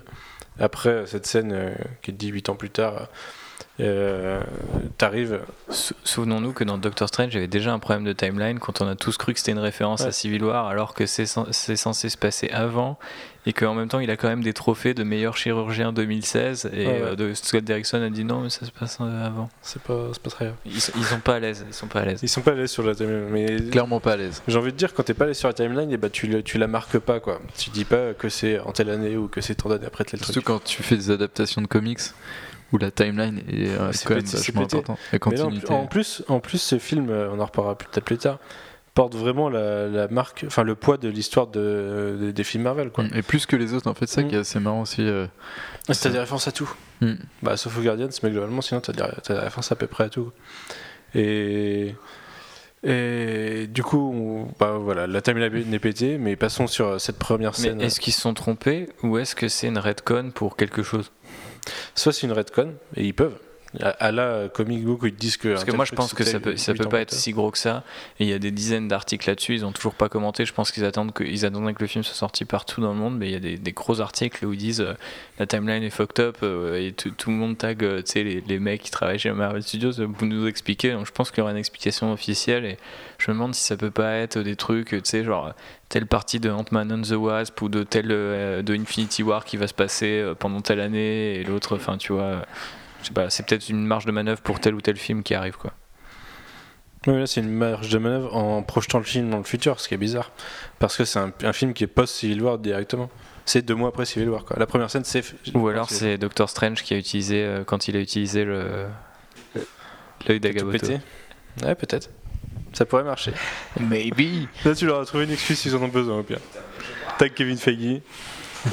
Et du coup, on va continuer, on va passer. euh, Mais du coup, euh, cette scène Oui. d'introduction, sur laquelle ils sont virés euh, parce que une nouvelle organisation se est chargée de faire le, le nettoyage, euh, bah, les met grave dans la merde parce que Ouais. euh, financièrement, enfin, ils ont, il a une équipe de nettoyage à faire vivre et, et du matériel à rembourser.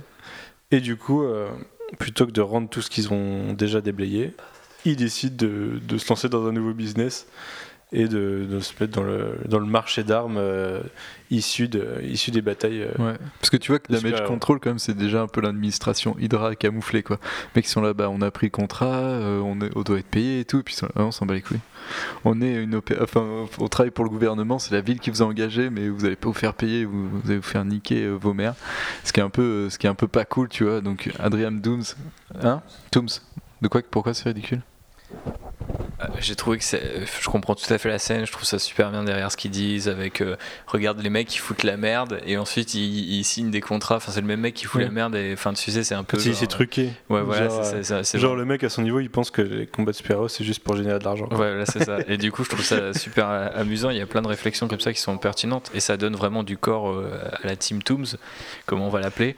Mais euh, parce qu'on va pas les appeler Sinister Six tout de suite. Mais euh, du coup, euh, le problème c'est que, enfin, du coup, maintenant que tu dis que effectivement ça peut être l'Hydra et que du coup ça rend forcément le truc plus caricatural et tu peux comprendre. Parce que je trouvais que le mec qui arrive et tout, c'est super bien pour introduire hein, le personnage de Tooms ou le mettre, il, met direct une patate au costard et c'est vraiment le, le col bleu contre le col blanc, tu vois. Et du coup, je trou- trouve que c'est intéressant, mais t'es là, les mecs, ils arrivent et t'es là. Tu sais, il y a personne qui leur dit, mais au pire, euh, renseignez-vous, vous allez être compensé. T'es tout le monde en mode dégagé direct. Et du coup, c'est un peu sécose parce que tu te dis, à la rigueur, si t'es une organisation euh, néo-nazie secrète, t'as peut-être pas envie, tu vois, qu'il y ait des mecs qui toquent à la mairie en disant, allez, c'est des, c'est des enculés et tout. Donc, Mais euh, après, les mecs sont super nuls et ils ont réussi à se venger rapidement parce que le mec, le lendemain, il trouve dans son pick-up un truc alien de 3 mètres et il fait On n'a pas oublié de le rendre ça en partant. Et là, bon, bon, on va le garder, négro. ouais, Tu sais, ça, c'est stylé. Je suis en train de faire la même que la dernière fois, il y a une histoire qui se. Enfin, vous répète. Et du coup, euh, cette première scène qui. euh, qui, euh, qui permet quand même de, de- de présenter le personnage d'Adrian Toomes et tout, et qui, euh, qui est suivi justement par euh, cette, euh, choix de- ce choix de réal pardon, que, dont tu parlais tout à l'heure, qui est le fait de mettre un film auto, enfin, filmé par coup, Peter c'est- Parker. ça arrive au moment où tu t'attends au générique classique et du coup, le film by Peter Parker, c'est rigolo quoi. Ouais, surtout que cette scène est quand même assez marrante. Elle permet aussi de replacer Civil War justement, et c'est là qu'on comprend que c'est juste après. Et euh, du coup, tu, tu vois un peu le, c'est un peu le making of de Civil War. Et du coup, c'est assez marrant parce que tu vois Peter qui se filme, notamment quand il voit tous les, tous les Vengeurs et tout. Et il est là, oh putain, il y a Black Widow, il y a, y a un nouveau mec que je connais pas qui est Black Panther et tout, il y a Cap. Et c'est assez stylé. Je trouve que ce- cette intro, tu vois, présente bien euh, Peter Parker et justement Non, un mais peu c'est une euh, upgrade le, aussi le nouveau gars, c'est. Ant-Man, c'est pas Black Panther. Parce Ah, je crois qu'il parle de Black Panther, moi. Non, bah Black Panther est C'est quand ils Iron face à Man. face. Et après, justement, il il dit Ah, celui-là, il est grand. Ouais, moi je crois qu'il parle de Black Panther parce que c'est le face à face où il y a. Enfin, je sais pas. Ouais, je sais pas, ça un des deux. de Je, je pensais qu'il connaissait la team Iron Man vu qu'il est dans la team Iron Man, mais peut-être pas. Ouais, il débarque. Oui, c'est vrai que tel que tu le vois dans le film, et on dirait qu'il débarque. Parce que c'est Happy qui l'emmène, euh, Oui. ils prennent l'avion et tout, c'est assez marrant. Du coup, tu vois l'avant, l'avant une bataille où en fait ça dure, ça dure même plus. T'en as pour 25 heures pour y aller. Bon, bah, a on va avoir une petite bataille contre les ça, ça- euh. ça transforme le truc encore plus en mode euh, sur- parking du Auchan. Les mecs sont donnés rendez-vous et c'est dans 10 jours, mais oh, ça va se battre quoi. De toute façon, sur le fait que Stark a conçu un, un pur costume avec des protocoles de sécurité en, en deux heures, quoi. Je sais pas. Quelque chose comme ça. Il le surveillait repéré depuis sur longtemps et il, nous- YouTube. il dit dans Civil War. Après, il y a une scène qui est assez intéressante. euh, J'avance un petit peu. C'est là où du coup on commence à rentrer dans la vie un peu, un peu bah, privée de Peter Parker et tout. On le découvre au collège et tout. Et c'est vrai que je repense à cette scène qui fait vachement euh, au lycée, pardon, qui fait vachement euh, comi- comics. euh, c'est celle où tu vois, il est, euh, c'est en film en 2D, tu vois, comme un jeu vidéo. Et en fait, il marche et t'as genre comme des cases en fait où il passe. Quand t'as le métro qui passe et tout. ouais, C'est assez stylé. Et euh, ça, c'est du coup l'introduction de Peter Parker qui est quand même pas mal, puisqu'on le voit euh, commencer à utiliser le costume et tout. C'est un peu blendé les deux. Parce que justement, euh, on, comprend que bon, bah, Tony Stark l'a un peu enfumé en lui disant Je te laisse le costume et je te rappellerai si on a besoin de toi. Mais en fait, il ne rappelle pas vraiment. Donc Peter commence à prendre l'initiative de devenir Spider-Man. Et c'est là où justement je le trouve, je trouve qu'on a le meilleur Spider-Man. C'est celui qui, est, qui, qui arrête un mec en vélo et tout, qui aide une grand-mère à trouver son chemin, qui veut empêcher un mec de voler une bagnole alors que c'est la sienne, mais elle est toute pourrie. Du coup, il est obligé, tu vois, de la, de, de la braquer Ouais, à moitié pour l'ouvrir. Et ça, je trouve ça mortel. euh, Je trouve que c'est la, pure, c'est la meilleure introduction de Mais même avant, euh, quand il est dans le lycée, la façon dont les cours s'enchaînent et tout, il y a quand même un petit peu de réal, de montage là-dedans. C'est marrant, il y a aussi déjà la race de référence dans le lycée qui sont cachés à l'histoire de Marvel Cinematic Universe et tout. On revoit ensuite le prof qui jouait déjà l'un des All-In Commandos dans Captain America. Du coup, quand il revient, bah du coup, je crois que c'est le proviseur en fait. C'est le proviseur et du coup, euh, il y a la photo de lui-même puisque c'est le même acteur euh, en, en tenue militaire en mode c'est mon ancêtre mais on se ressemble parce que c'est marrant. Mm, Ouais, du coup, après, tu vois. hum, c'est, enfin, après cette scène de, quand même, de lycée et tout, ça commence à revenir du coup sur, euh, sur euh, le vautour. C'est notamment en fait, j'arrive pas à garder le, le suspense, j'ai envie de parler de Donald Glover directement. Depuis tout à l'heure, On n'est pas obligé de faire tout le déroulé du film non plus, parce qu'il y a on aurait pu en parler dès qu'on le voit, tu vois, dès le début, il commence de, à vendre des armes, et bah c'est pas si loin quand il commence à vendre des armes et tout, c'est quand t'as la première soirée. euh, T'as quand même eu euh, le casse de banque entre temps, Ouais, t'as d'autres trucs au banque, ça fait lycée. partie, tu vois, de la continuité de Spider-Man qui commence à. Parce que justement, on comprend le- qu'il y a des armes qui sont vendues euh, juste avec cette bataille qu'on avait déjà vu dans des extraits, dans des bandes annonces où il commence à, fumer euh, des faux Avengers et qu'il fait cette petite- vanne. Mais vous n'êtes pas les Avengers et il leur met des patates. Et c'est là où on commence à voir aussi le Spider-Man euh, vachement chorégraphique et justement vachement proche du sol, entre guillemets, de Tom Holland. Je crois qu'on va arrêter de dire proche du sol, c'est très chiant où il fait plein de, petits saltos et tout, et je trouve que c'est là où il est pas vraiment CGI et qu'il est plus dynamique que, par exemple Andrew Garfield, où c'était clairement pas du tout Andrew Garfield qui faisait que dalle, il- dès qu'il y avait une baston c'était du CGI, et c'est justement ce qui rendait le côté vachement arachnéen. Je me souviens contre le lézard, là, quand il met sa toile tu vois, autour, ça je trouve c'est vraiment stylé, en même temps, c'est hyper bien, mais c'était vachement CGI, alors que là je trouve que Bon, à part, oui, t'as des effets, parce que forcément, il y a les machines et tout, il se fait arrêter, mais tu vois, quand il se bat, je trouve que c'est quand même vachement plus dynamique, notamment dans cette scène. Cette scène, on l'avait déjà plus ou moins vue déjà. Ouais, ouais, Après, ce qu'on n'avait pas vu, c'est que ça. Pardon, c'est que ça tire à un autre, un autre truc, c'est sa proximité de son quartier, qui est du coup pas Ouais. Manhattan. Il a vraiment un endroit où il vit, c'est l'endroit où il est aussi Spider-Man. Et les deux, les deux s'influent, il y va en civil, et ce truc-là est touché quand il est en Spider-Man et tout. C'est une méthode quand même plus, plus facile déjà pour Marvel de faire comme ça euh, par rapport aux autres Spider-Man. Et en plus, c'est plus agréable, nous, euh, pour le, pour le film. Ça, ça va assez vite. Derrière, tu peux passer à autre chose. Tu sais ok, il a, il, a, il a un peu de sympathie pour le mec qui vend des burgers. hein, Et que ça va se jouer, mais du coup, ça, c'est mélangé qu'un autre truc qui a besoin d'être aussi, ce fameux, ce fameux casse pour introduire les armes, les armes modifiées. Et ils arrivent à placer ces deux trucs-là dans une seule scène. Et derrière, tu peux continuer. Je trouve, euh, je trouve ça oui, du coup, ça c'est un peu la fin du premier acte, en gros, euh, dès que. Je pense que c'est les interventions de Tony Stark qui permettent de découper le film, j'ai l'impression à moitié. Donc c'est la première quand euh, il lui dit non, t'en occupe pas, on va s'en occuper. Et après, du coup, on passe à la deuxième, justement, où Peter Parker euh, insiste et veut continuer à faire cette enquête. Là, on peut parler du coup du, du fait qu'il a, va à une soirée et il se rend compte qu'il y a des vendeurs d'armes du coup qui sont un peu loin. Donc, comment s'appelle euh, cet acteur de, de Quarry du coup Euh, Logan Marshall Green. Logan Marshall Green du coup qui, Qui a n'a plus sa bosse. Expliquez-moi s'il qui vous n'a plaît. plus sa Que bosse. dise. c'est l'échec de Marvel Studios. Tu peux faire un peu de chirurgie. Et avec cet acteur de Fargo, tu vas- Ah, j'ai plus son nom, par contre, je suis désolé. Euh, J'espère que tu vas le retrouver assez rapidement. je vais le retrouver dans deux secondes. Et du coup, euh, qui, sont du coup avec Donald Glover et qui tentent de vendre font partie armes. de la crew de Michael Keaton. C'est vrai, ils font partie du crew de Michael Keaton. Ce sont les deux mecs de terrain. Et du coup, euh, attends, il faut que je retrouve ça parce que. hum, hop. Et du coup, Manu, que, que peux-tu dire de, bah, de, de, de- de Donald Glover? Est-ce qu'on le dit maintenant ou est-ce qu'on attend sa deuxième intervention On va le dire euh, très bientôt parce qu'on dessus peut pas dire grand chose de Donald Glover sur cette scène. Si ce n'est qu'il cherche une arme, euh, une arme euh, pas non plus trop puissante, il veut rester assez discret. Hmm. Euh, du coup, tu sais que c'est un malfrat, mais qui veut, qui veut euh, la passer, euh, enfin, pa- passer euh, assez inaperçu. Et euh, du coup, qui a rencontré euh, le crew de Michael Keaton pour euh, euh, qui pourrait acheter une, euh, une arme. Du coup, c'est Bokin Woodbine.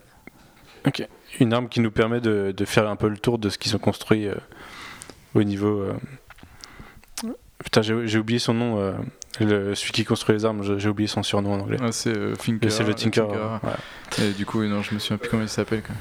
Mais euh, et du coup, c'est là aussi, no- notamment cette scène où justement ils, in- ils incluent vachement de nouveautés avec Spider-Man, c'est la course-poursuite juste après, où en fait ils jouent sur le fait que le mec il soit dans la. Enfin, que Spider-Man soit dans la banlieue. Et, Et c'est que, la galère. Du coup, il n'y a plus d'immeubles sur lesquels s'accrocher. Du coup, il peut pas vraiment se balancer. Et du coup, ça c'est assez marrant en termes de dynamique. euh, toute la scène, justement, où il pète tout chez tout le monde en plus, parce que lui-même, tu vois, il contrôle pas encore très bien euh, ce qui se met en place et tout. Et je trouve que ça, c'est une des scènes aussi qui est pas mal réussie du film, euh, enfin au début, qui est une bonne introduction à ce Peter Parker Spider-Man un peu différent de, des anciens qu'on a déjà vus. Qu'est-ce que tu. euh, Oui, parce que là où les, les deux autres, euh, enfin j'allais dire les deux autres trilogies, mais il y en a une qui n'a pas fait une trilogie en l'occurrence. euh, là où ça se différencie, c'est que dans les autres, on avait la- on avait l'origine qu'on n'a pas là, et euh, le personnage qui évoluait jusqu'à devenir un héros, euh, un vrai héros, quoi. En passant par le côté maladroit, mais assez brièvement souvent. Alors que là, on est encore dans ce côté maladroit qui a pas tout, pas tout vécu et qui, qui doit apprendre à gérer les bails dans des situations compliquées, et du coup, euh, qui essaye de s'accrocher là où il peut, quand il peut, mais euh, globalement, c'est plutôt une grosse galère, et il en prend plein la tête au, cours de ce film, ce pauvre Peter Parker. Et du coup, j'ai trouvé que cette scène montrait bien ça, quoi. En plus d'être très drôle. Et, euh, et ça permet en plus d'in- d'in- d'introduire l'intrigue, enfin l'enquête principale du film et euh, son super vilain, puisque c'est là que c'est là qu'il intervient pour la première fois près de, à fait, ouais. de Spider-Man. Et du coup, il y a une première aussi intervention de Iron Man, justement, c'est la scène de Robert Pour le, Downey pour le sauver. qui, est, euh, qui est carrément en Inde, je crois, et du coup, euh, qui est en même temps dans une armure de Tony Stark, enfin d'Iron Man, du coup, ce qui fait assez souvent, euh, au final, quand on le connaît, mais Peter Parker est surpris parce qu'il connaît pas vraiment. Parce que il faut savoir que, bah, forcément, comme euh, l'armure de Spider-Man, c'est un peu aussi un des, des- des ressorts scénaristiques, c'est que comme il lui a confié l'armure, en fait, il l'a il l'a truffé de, de Il lui a donné ce pouvoir et ses responsabilités. Ouais, mais en même temps, il a, il a aussi, euh, il a aussi trouvé le meilleur moyen de surveiller Peter Parker dans ses moindres mouvements, puisqu'en fait l'armure enregistre tout et dès qu'il est en danger, bah voilà, tu vois, Tony Stark arrive directement pour le sauver. Et du coup, qui est une, scène euh, assez marrante, mais où tu comprends aussi euh, l'immaturité de Peter Parker. C'est vrai qu'il est vachement immature aussi, ce qui est assez intéressant et ce qui permet bah, justement de jouer toute l'intrigue sur la responsabilité et notamment. euh, est-ce que c'est tout de suite. euh, en fait, je me rends compte que ce film est vachement. est tellement dense qu'il y a peut-être des scènes. Que, enfin, je me souviens plus exactement dans l'ordre dans lequel ça se passe. Quand ils vont à Washington, c'est juste après. C'est après ça, ouais. Mais il y a pas enlève son tracker une fois à Washington. Ouais, ça, mais il y avait pas un, un petit truc entre les deux. D'ailleurs, dans. Mais il y a quand- des scènes de lycée pas mal entre les deux. Ouais, c'est qu'il y a pas mal de scènes au lycée, mais où. Et euh, il y a aussi, avant ça, il y avait tout le moment où, euh, où Ned, du coup, découvre qu'il est Ah Spider-Man. oui, c'est vrai. Et euh, il y a La tout, le truc qui se, tout le truc qui se crée entre les deux. Et le- ce qui sépare surtout ces deux moments-là, c'est la découverte euh, du, du code euh, du, du costume et de- le fait qu'il le craque et qu'il atteigne toutes les possibilités du costume. Ça, c'est à Washington. C'est une fois à Washington Ouais, ça bien sûr, ouais. Mais c'est au début de Washington du coup. Et à Washington du coup il apprend, euh, il apprend à les gérer les trucs. Ouais, c'est ce qu'il me semblait. Tout à fait. Non mais du coup bah passons euh, à la rigueur à la partie Washington puisque tant qu'on y est, quitte à enfin la dynamique euh, du coup euh, entre j'allais dire Gawker. Je crois que c'est ce qui t'a pas plu tous ces gadgets dans la partie Oui Washington. parce que particulièrement ouais c'est ça qui m'a pas plu parce que du coup ça déclenche aussi Karen qui est Jennifer Connelly euh, qui est la femme de Paul Bettany c'est que Manu m'a appris et du coup c'est pour ça que c'est un peu méta que ce soit elle qui fasse euh, Jarvis et Karen quoi. Ouais, voilà, qui fasse la voix du coup en fait qui est l'équivalent euh, pour Peter Parker de, de Jarvis, je vais dire de Karen, mais non, de Jarvis, et du coup qui est après ça débloque un. Il y a une petite vanne sur le fait que Tony Stark en a fait, en a trop fait, et du coup clairement où il t'explique qu'il a 500 modes de lancer toile et tout, et enfin pour moi il y en a trop, il y en a dès que ça se déclenche, déjà ça devient un- une de la techno, son costume, tu vois, pendant un moment il devient to- totalement translucide et tout. Et après, hmm, j'étais en train de réfléchir à un truc, c'est pas euh, plutôt ça quand, euh, oh, Je ne sais plus. Non, c'est quand ils sont dans la piscine, du coup, je m'en souviens très bien. Bref, et du coup, euh, c'est là où justement tu as toute cette euh, surenchère de technologie, moi qui m'a un peu dérangé, parce que là, du coup, il a un tracker en deux secondes, en fait, elle lui dit Je sais comment, enfin, t'as un GPS, quoi, faut que tu te rendes là, machin. Et euh, c'est vrai que moi, j'aime bien le côté un peu, tu vois, pour moi, à Peter Parker, notamment, c'est un peu d'infiltration et tout, quand il est en Spider-Man, justement, il profite de la hauteur. Et c'est là où tu as un peu trop de technologie pour moi, mais c'est vraiment juste un détail dont j'ai déjà parlé. Mais du coup, euh, oui, effectivement, on a déjà parlé, donc je vais pas relancer le truc, mais ce qui est intéressant, c'est que ça crée le, enfin, une addiction pour lui, euh, comme pour nous, euh, que tu l'aimes ou non, tu, tu, te dis, ah, il y a tous ces trucs-là, tout ce qu'il pourrait faire avec, ou alors, oh mon dieu, tout ce qu'il va faire avec, ça, ça va plus du tout être Spider-Man. Du coup, je trouve que c'est super intéressant, et intéressant dans le scénario, et on parlait de Real tout à l'heure, c'est aussi justifié par le fait qu'on est dans un space. Spaceman, Spider-Man totalement, euh, euh, il se fait tard là, euh, minuit 21, mais euh, Spider-Man totalement délocalisé et qui fait des situations qu'on l'a pas vu, il est en filature, il va s'infiltrer dans un truc, il va utiliser ce gadget pour faire de la reconnaissance, pour euh, utiliser la Ouais, mais ça, C'est- ça, c'est un peu chelou justement dans même euh, dans leur euh, Spider-Man qu'ils essayent d'introduire. Tu vois, c'est pas trop le Spider-Man qu'ils nous ont montré dans le début du film et tout. Et il y a une mais espèce parce de qu'il a pas débloqué le costume en fait. Enfin, du coup, Oui, mais tu vois, là, il y a une espèce de dynamique chelou qui, qui se met en place à ce moment-là et, qui m'énerve euh, un peu chez Marvel Studios, où ils ont quand même tendance à vachement forcer sur le tech. Et là, là Bah, ils en c'est avaient pas besoin. la façon un peu euh, facile de crédibiliser, de, rentrer, de faire rentrer un perso dans le réel. Donc effectivement, je peux comprendre que ça dérange. Après, moi, je trouvais que c'était assez habilement fait parce que déjà la relation, le fait que Spider-Man puisse parler, encore une fois, t'as pas le monologue intérieur, t'as pas la narration de comics classique. Donc euh, il parle, il, il a son petit robot, puis il a quand même les Spider-Bots. Enfin, je veux dire, c'est pas un truc euh, non plus. euh, ils, ils inventent pas grand chose, quoi. Je veux dire, sans même aller vers Super Spider-Man. Spider-Man a eu plein de gadgets, même le Spider-Signal qu'on voit dans le film et tout, tu vois. Donc je veux dire, moi ça me choque pas. Il a toujours eu une dimension un petit peu technologique, même si c'est lui, que ce soit lui ou Tony Stark qui fasse les gadgets. Ouais, mais il en a pas autant non plus quoi. Mais moi c'est en fait Au là où final, il ça me- utilise que les classiques. Enfin, tu vois, c'est ça. Ouais, mais du coup, c'est là où je vais pas aller au fond de mon idée parce qu'on est dans la partie spoiler, mais c'est vrai qu'à la fin, en fait, du coup, le fait que Peter Parker choisisse lui-même de revenir un peu plus sur Terre et tout, est-ce que euh, dans la suite, ça se verra justement où lui, il abandonnera lui-même cette technologie ou alors il dira, bah, j'ai pas mais besoin ce qui est d'autant génial, c'est qu'il pas, tu mais vois. qu'il choisisse de pas l'utiliser en fait. Oui, ou qu'il intéressant. l'utilise pas, mais. C'est comme Iron Man quand il désactive Ah mais il ses l'utilise. Enfin moi juste Karen, moi ça me dérange trop en fait. Si Karen elle est dans le 2, ça, au bout d'un moment peut-être la dynamique sera intéressante, mais moi je trouve que déjà c'est trop par rapport à Spider-Man. Oui, mais pas- Spider-Man, il se parlait tout seul dans les deux premières. euh, c'était bizarre quand même. Pour, pour spoiler beaucoup du film, un des gros propos du film, c'est quand même euh, le fait d'être quelque chose en dehors du costume, tu vois. Et d'être un héros sans ce costume. Et du coup, il faut bien qu'il passe pas par le moment. du film. euh, moi, le film, il se tient pas. Il, Enfin, il- il le- pa- il le- passe par ce moment où euh, le costume l'aide vachement trop à être un héros et où il faut qu'il se rende compte qu'il en a pas besoin. Quoi. Et d'ailleurs, il se rend compte dans une scène que j'ai trouvé vraiment sympa au niveau référence c'est du coup quand son masque est dans l'eau, enfin quand il est bloqué, du coup que son masque est dans l'eau et qu'il y, a la mo- il y a que la moitié de son, casque, son masque qui ressort, du coup ça fait, on voit son visage, euh, moitié son visage, moitié son masque. Ce qui est une, euh, un rappel d'un truc qu'on voit souvent Une les référence au Roi Lion. Non mais par contre ça, là, toute la scène est une référence à Amazing Spider-Man euh, 33. Du coup justement c'est lui qui fait, qui arrive à s'émanciper, euh, enfin qui s'émancipe pas, qui arrive justement à différencier son, son côté Peter Parker de son côté Spider-Man. Où justement là c'est un peu blend entre les deux, tu vois. Il arrive à se convaincre qu'il est, qu'il peut être un héros et qu'il peut rester euh, le petit homme qu'il est. Et du coup, je trouve ça totalement justifié, cette débauche de technologie. d'accord, mais j'espère. Et justement, c'est ce ça qu'il refuse à la fin en refusant le nouveau costume. Quoi.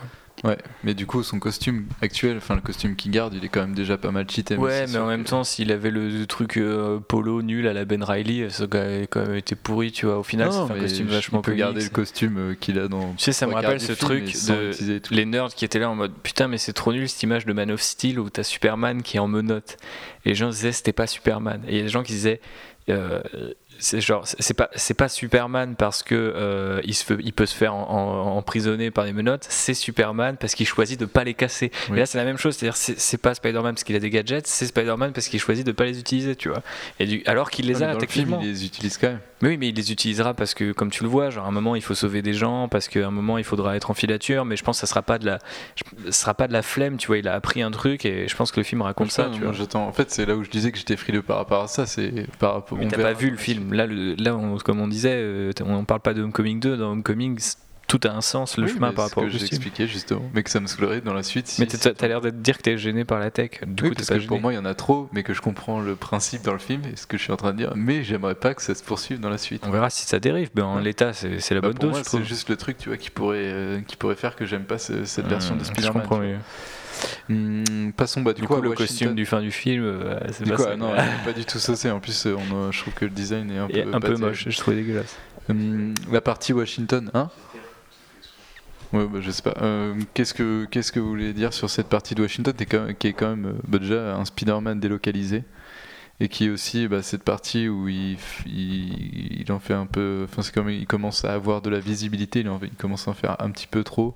Où il a un premier warning. euh, de, de Tony Stark et d'ailleurs cette scène de sauvetage où justement il sort ses petites, ses petites ailes en fait c'est ce qu'on avait vu dans, le, dans la bande annonce qui Mhm. est quand même assez efficace notamment Ouais. cette Mais ça, ça aurait pu être euh, une scène très impressionnante. Et finalement, elle l'est pas du tout. euh, Enfin, elle l'est euh, juste ce qu'on a vu dans la bande-annonce, quoi. Le saut dessus de l'hélicoptère euh, en déployant ses ailes.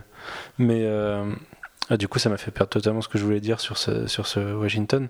Ah si, c'est c'est un des moments où on voit euh, ce classique de Spider-Man de euh, je suis censé aller voir des potes, ou, enfin être avec des potes et les aider pour quelque chose, et finalement je vais, je vais remplir ma mission qui arrive, ce qui arrive trois fois dans le film, au moins. Mais euh, derrière, euh, j'ai trouvé que c'était un des moments, enfin c'est vraiment un des pivots du film en fait. Ça plus le twist dont on reparlera tout à l'heure, euh, c'est le, le premier vrai pivot du film où il s'émancipe de Tony Stark et il a un premier gros sauvetage de personnes assez importantes qui plus est. Et il est... De quoi? Ah oui. Mais là tu parles du ferry, moi je parle de l'ascenseur. Mais ça, ça m'a fait bien marrer, c'était de l'humour Marvel Studio euh, bien dosé.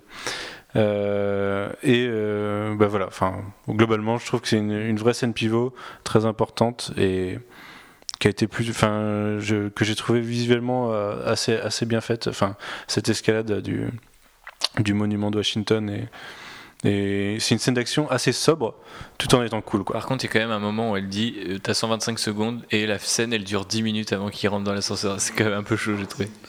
Gros classique. Euh, vraiment la, la seule fois où j'étais gêné dans le film, c'est de dire pourquoi t'annonces 125 secondes si tu sais que c'est dans 5 minutes? Tu vois, genre c'est une voix off, tu peux lui dire à Jennifer Connelly, tu dis 230. Je sais pas, j'en sais rien. Je sais pas si c'est méta du coup, mais juste avant, t'as la scène inverse où t'as l'impression que ça fait 4 heures qu'il est enfermé dans, les... dans Damage Control et elle lui dit ça fait que 37 minutes. Et du coup, je sais pas, peut-être c'est une blague méta de oui, c'est vrai qu'il y a cette partie dans Damage Control euh, juste avant d'ailleurs où il se fait bolosser euh, juste avant aussi par le vautour. Ce qui est assez marrant, qui montre après, encore une fois ça. Non, c'est avant. Enfin, quand il reste bloqué dans le camion et du coup il est chez Damage Control et qui comprend que le truc est une bombe qui déclenche tout, le, tout, ce, bar- tout ce bordel. Ouais, et du coup, qui, on retrouve la veste jaune qu'il avait euh, Ouais, tout à sur ce poster. Parce qu'il se faisait chier chez Damage Parce Control. qu'il se faisait chier chez mecs D'ailleurs, on, voit aussi ce côté tech de Peter Parker dans cette scène en particulier, où il arrive à pirater la porte avec sa calculatrice, avec sa Texas Ouais, Instruments. Il fait ça à l'envers, tu sais, c'est ça, je trouve, c'est- euh, c'est. Spider-Man aussi en même temps, c'est trop rigolo. Passons sur le fait que les capacités de contrôle de son armure feraient qu'il pourrait l'ouvrir direct. Oui, oui, c'est sûr. Normalement, Karen, Si à mon quel- avis, quel- le calcul, euh, c'est pas un truc à la calculatrice où il est à 217 essais, quoi.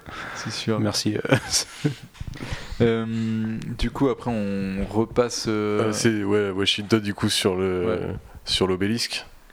Et euh, moi, il y a un truc qui m'a qui m'a euh, continuons. qui m'a un peu choqué, c'est que pas qu'il ait peur du vide parce qu'il y a ce moment où justement il dit qu'il a jamais été aussi haut et du coup ce qui ce qui répond au fait que dans le film tu le vois jamais euh, comme dans les autres euh, films euh, Spider-Man vraiment euh, voler entre des immeubles euh, hyper libres, euh, hyper haut quoi. Et du coup ce fameux obélisque à Washington, c'est le truc le plus haut sur lequel a jamais été. Et à un moment il glisse moitié. Mm. Et je trouve ça je trouve ça un peu bizarre quoi, il est censé pas, pas glisser des murs quand même. Où vraiment il a vraiment trop besoin de la toile peut-être euh, je trouve ça un peu bizarre de le, de le faire glisser ça un fait moment partie mais- juste de l'hésitation et tout. Je le trouve vachement plus organique aussi dans ce fait qu'il soit pas serein de ses Parce que pourtant, plutôt dans le film, on l'a vu euh, à la- à l'horizontale sur un balcon. Et, et il a pas de Spider-Sense dans le film aussi. Il a pas de Spider-Sense, ça, ça m'a choqué.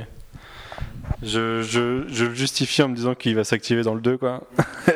Bah, James Et que- Watt, il a dit que c'était un truc, apparemment, un ressort qui avait déjà été utilisé, dans- enfin, qui faisait partie du personnage un peu comme les origines, et du coup, il n'avait pas voulu insister là-dessus. Mais, Oui, c'est mais vrai que- Tu peux ne pas insister sur un truc et ne pas aller à son encontre, c'est une que tu peux différence. faire une scène où tu Parce vois que- qu'il comprend hein, qu'il y a un danger avant, avant Il- qu'il ouais, mais là, justement, il Oui, évite pas du tout les dangers, quoi.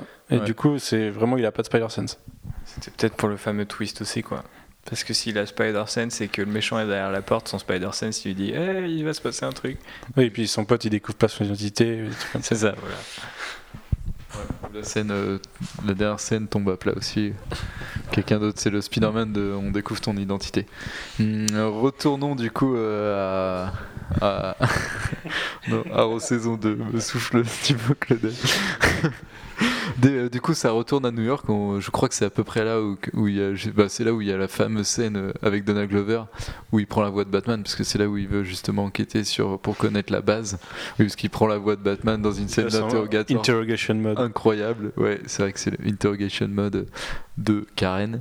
Et du coup, euh, cette scène est assez incroyable, rien que pour le, la vanne de à Batman directement, le fait que lui-même, encore une fois, il est pas du tout dans son rôle euh, de badass et du coup, tu sais, enfin, tu vois qu'il a 15 ans, il est là, ouais, je suis un monsieur et tout, c'est un peu le- les, les deux mecs qui se déguisent avec un putain d'impair pour aller au ciné, tu vois, dans, dans Kid Paddle, quoi.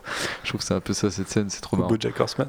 Ou Bojack Horseman, oui, Bojack Horseman, meilleure référence euh, récente. Moi, là où je la trouve exceptionnelle, cette scène, et on en parlait un peu tout à l'heure, c'est dans le fait que. Dans le fait qu'il soit hyper ancré dans son quartier et qu'il y a le coup de l'épicerie et tout, euh, il maîtrise et il a sauvé le mec, et, mais il sait qu'il l'a mis en danger en même temps. Bah là, il, parle de cette épicerie-là avec euh, de- le personnage Ouais. de Driver et ça part sur une conversation en mode Ouais, j'aime bien ça aussi. Non, ils mettent trop de pain. Ouais, mais moi j'aime bien le pain. Donald Glover, il est, il est dans son rôle un peu foncé Ah, il est de euh, de Atlanta. Mais en genre en mec qui fume quand même un petit peu plus et il est bien foncé et du coup c'est assez marrant cette scène et c'est justement cette scène où enfin, on comprend du coup enfin on comprenait déjà le- avant oui, que vu son nom, le Aaron. Davis il disait avant puisque c'est comme ça qu'il identifie qu'il le retrouve du coup Aaron Davis qui est le prowler de Ultimate Spider-Man et qui est Il s'appelle le proleur déjà dans la. C'est marqué sur sa fiche. ah ouais c'est marqué sur Ouais. fiche j'ai pas fait attention Tout en bas à droite, c'est marqué The et du coup, bah, qui est déjà le prowler et euh, qui euh, et du coup, euh, bah, forcément, est l'oncle de Miles Morales et qui, qui, fait qui une un petit. un neveu dans le quartier. Tout à fait. Donc, Avec devant lui euh, sa voiture avec la plaque d'immatriculation UCSM1 pour Ultimate Comics Spider-Man 1. Merci, on avait compris.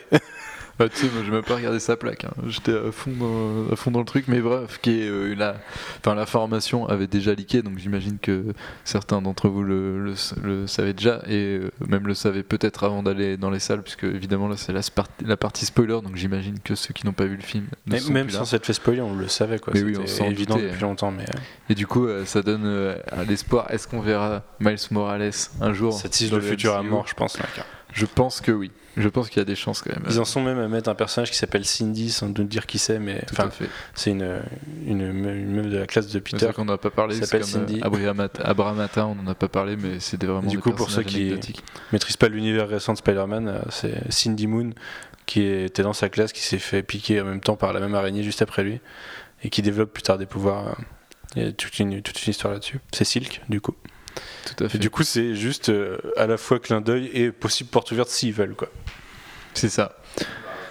Et du coup, bah, on arrive dans une, d'ailleurs, une autre scène où il va y avoir un clin d'œil, puisque c'est la scène du bateau. Parce que oui, c'est directement après, il me semble, la scène du bateau. Gros clin d'œil. Gros clin d'œil. Bah, du coup, euh, tu parles duquel?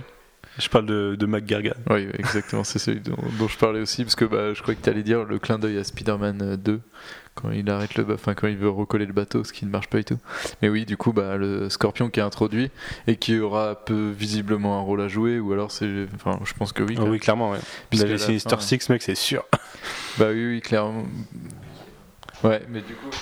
Du coup, le scorpion, il est dans le, il est dans le Empire business, quoi. Il fait de la mef et tout. Puis maintenant, euh, maintenant c'est le scorpion. Mais tu, euh, juste avant, tu disais c'est plus canon en parlant de Sinister Six, mais ça les empêche pas de, de faire Sinister Six s'ils veulent, quoi. Moi, j'ai teasé que le, le- j'ai trouvé que le film utilisait à fond euh, Sinister Six. Bien sûr. J'ai des potes à l'extérieur. Dans la dynamique, euh, j'ai des potes à l'extérieur, la prison, euh, ils sont, ils sont, ils sont déjà, ils ont déjà la moitié d'une Sinister Six. Euh, ça paraît pas compliqué d'avoir l'autre moitié assez rapidement entre les spin-offs Sony ou quoi. Alors après, du coup, je trouve, je pense que ça va être euh, sur un point euh, qui est intéressant parce que comme on disait tout à l'heure, qu'ils ont profité finalement des deux, non c'est toi qui disais ça Manu, des, des, des comment Des dire, deux des- points- des- deux- ouais voilà des deux points forts et j'ai trouvé, cette euh, scène post générique, donc là j'avance beaucoup dans le temps, mais euh, cette scène post générique où, tu te dis euh, ok ils sont en tôle il y a direct un comme disait euh, Jay euh, en off il y, a déjà- il y a un levier par rapport à la famille Tooms et tout ce qui est développé dans le film. En même temps tu sais que potentiellement il y a les tro- trois vilains du film trois des vilains du film qui sont dans, la, dans cette prison là donc tu as direct une dynamique de film carcéral ou peut-être que les mecs ça peut commencer comme ça et tout. Enfin moi j'ai un pitch là pour un film Sinister Six qui peut être qui peut être plutôt pas dégueulasse mais euh, bah, enfin, excuse-moi de te dire que c'est le même concept à la base quand même, quoi. Mais d'une manière ou d'une autre, ils vont, ils vont finir par se casser de cette tôle et, et de vouloir euh, tuer Spider-Man ou, ou faire d'autres crimes en tout genre. Voilà. Très bien, du coup passons rapidement, euh, puisqu'on l'avait déjà vu dans les bandes annonces et tout, à la scène du bateau. Donc c'est la scène où évidemment le bateau se coupe en deux. Iron Man arrive, enfin Tony Stark pour une fois il est dans l'armure et il lui dit bon bah si euh, t'es rien sans le costume tu le mérites Ouais. pas. Du coup, c'était important tout à l'heure qu'on voit, enfin dans la scène avant, qu'on voit qu'il Oui. n'était pas dans l'armure. Tout à fait. Ça permet la réplique de De, oui, Peter qui lui dit si tu me considérais, tu serais devant moi, enfin tu serais dans ton armure plutôt que d'ailleurs. Et il est là, quoi. Ouais, Après ça m'étonnerait pas trop c'est un hologramme, tu vois, on l'apprendra dans la suite. ça pourrait être possible de la de hologramme. Et du coup bah attends Ou il arrive un- à se recréer des scènes où il est jeune. C'est un, c'est peut un, faire un hologramme easy. putain comment il s'appelle? Un LMD. C'est un faux, euh, c'est un faux Tony Stark, quoi. Oui, du coup, c'est autre chose aussi. Et euh, du coup, euh, cette scène, du coup, qui ramène, qui nous amène rapidement à la meilleure scène, enfin une des meilleures scènes du film, puisque évidemment, euh, Peter n'a plus son costume, mais là, il remontre un peu, il essaie de de sortir, enfin de se déspidermaniser et tout. Et c'est là justement où il, se rappelle que c'est un mec, c'est le Good Neighborhood Spider-Man, c'est un mec du hood, du quartier et tout, qui, a, des liens avec avec tous ses potes et en plus qui est un bon élève aussi parce qu'on le voit quand même ah, ça c'est vachement intéressant on en a pas parlé mais c'est vrai qu'il a un côté aussi un peu je m'en foutiste par rapport à ses études et tout alors que c'est déjà un enfant assez brillant il y a un moment il dit bah attends moi je vais être un Avengers donc je m'en bats les couilles d'être en cours je vais me barrer direct et c'est là à ce moment là où tu vois justement qu'il reprend un peu la passion des cours et des études qui est évidemment euh, un des traits de caractère de Peter Parker. Et après du coup il y a cette fameuse scène où il invite euh, Lise au bal et il arrive chez Lise et que se passe-t-il Manu? Que se passe-t-il? Et ben là, il va Michael Keaton. C'est papa. Michael Keaton qui ouvre la porte. C'est papa versus Pedro. De Lise, ouais. c'est ça qu'il l'appelle tout le temps Pedro. et du coup, cette scène est quand même incroyable puisque forcément, bah. Euh, Adrian Toomes ne sait pas que Peter Parker est Spider-Man alors que l'inverse est vrai, il l'a quand même grillé, enfin il l'avait traqué. Et du coup, plus la scène avance et plus en fait l'inverse se produit, enfin pas l'inverse puisque Peter Parker n'oubliera pas qui est Tooms, mais du coup Tooms devine qui est euh, qui, que Peter Parker 1. Techniquement, il l'a vu que de dos dans le ferry en fait. Genre c'est le drone qui le drone dit euh, ouais on n'a rien sur lui mais bah non. il l'a vu de face quand il arrive dans le ferry il est en face. il est genre à... ouais remarque tu vas me dire avec le costume oui effectivement avec le drone tu peux le voir. Oui, oui. En plus, s'il veut, il peut se remater la vidéo. Il n'insiste pas tellement euh, dans la réal sur le fait que tu vois hyper bien son visage. Je me souviens que tu, vois tu le vois fracasser un type en mode super vénère. Et, euh, mais bref, vas-y, reprends. En fait, il voit en bas du ferry. Après, quand euh, il, avant, juste avant qu'il prenne son armure et tout, parce qu'il a boité un peu tout le monde, Spider-Man, et il y a tout. Oui, dans, l'intérieur du ferry, à côté. Je m'étais concentré sur le fait que je me rappelais qu'on le voyait là sans t'écouter, du coup. du coup, ok. Enfin bref, et du coup cette scène qui est quand même assez magistrale puisque, puisqu'en plus, puis, enfin, lui faire le discours paternel. C'est ça, ouais. Mais Liz grille Peter Parker pendant toute la. C'est là où aussi il est super fort, Tom Holland, et qui sort jamais du truc. Et en fait, Liz arrête pas de balancer tous les indices qui font que Adrian Toomes comprend qu'il est là. Ah bon, c'était pas. Ah quoi? Ah bon? Et puis après, tu vois, plus ça va, plus je dis, putain, c'est Spider-Man ce petit, euh, ce petit machin, ce petit bâtard. C'est là où c'est, pour moi, le twist du film, c'est que déjà, dans un autre Marvel Studios, ça aurait pu juste être drôle. Et en fait, il y a un moment, ça devient vraiment inquiétant, mais la façon dont c'est réel, avec cette espèce de lumière où tu passes, enfin, tu sais, t'as les feux et tout, tu sens que le mec il commence à hésiter. Même c'est hein jamais drôle. il, finit par sortir son flingue à la fin, mais moi je parlais juste du, dialogue en fait, tu vois. Du, de, euh, au départ, il a le couteau et tout, ces éléments d'angoisse un peu normal, tu vois. Euh, Millennium de David Fincher, euh, quand, quand ce pauvre Daniel Craig finit par savoir qui est le tueur, mais accepte quand même de boire un coup avec lui pour que ça soit pas trop louche et qu'il doit pas partir. Et tu vois, ça, ça rappelle ces éléments d'angoisse un petit peu qui, qui se préparent. Et Keaton joue hyper bien dans, dans la façon dont sa voix change et tout. Il dit Bon, bah je vais de. Puis tu sais, tu tu sais qu'il a géré des types façon sale, et en même temps, tu as cette espèce de respect de bah, au pire, t'es le mec de, ma fille, donc tu vas bien t'en occuper, et pas trop bien t'en occuper, et puis euh, je, te, je te braque un Glock dessus. Je viens de te sauver la vie, qu'est-ce que tu as à dire? C'est ça, il patronise à fond. Et du coup, je trouvais ça intéressant, c'est que ça rappelle beaucoup la dynamique euh, que les vilains de Spider-Man ont avec Spider-Man, c'est-à-dire cette espèce de. de comment dire ouais, de, de, proximité, de, limite un respect un peu chelou, où les mecs sont prêts à se buter, mais il y a, y, y a, un vrai euh, respect là où euh, sinon les autres, c'est juste des mecs un peu fous et Tony Stark, tu m'as tout pris, je vais, je vais ravager le monde. Et j'ai vraiment eu peur que par la suite, ça soit démoli au moment où il lui dit tes ailes vont exploser, tes ailes vont exploser. Et je, lui, et je me suis dit, là, on va revenir dans la formule Marvel Studios et le mec va mourir en fait. Et comme ça, hop, c'est expédié. Et en fait, le fait qu'il meure pas et qu'en plus il aille le chercher, c'est très Spider-Man. Je pense qu'ils ont même joué avec leur propre code parce que ça, on aurait vraiment dit, tu sais, le coup de Obadia avec l'armure qui s'arrête et qui, voilà, tu vois, et du coup, c'est comme ça qu'il le bat.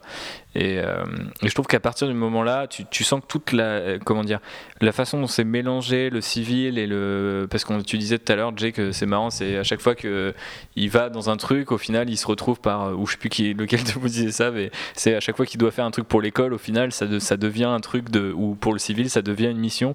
Et euh, il y a un moment où je me suis vraiment dit, mais en fait, le scénario il marche, mais du coup, c'est toujours, enfin, c'est super facile à chaque fois de se dire ah bah tiens regarde une fumée bleue et machin. Et en fait ça marcherait moi pour jusque là je commençais déjà à m'ennuyer un peu dans le film. Et je me disais mais en fait c'est quoi le sens? C'est quoi le truc qui fait que tout s'articule correctement ça, réveille aussi parce que là quand, euh, quand tu es avec les costumes ce que tu as beaucoup vu dans le début du film le vautour il est hyper impressionnant. Spider-Man il a beaucoup de gadgets il peut quand même faire des trucs. Tu sens qu'il en a encore largement sous le pied avec, euh, avec cette fameuse combi hyper techno.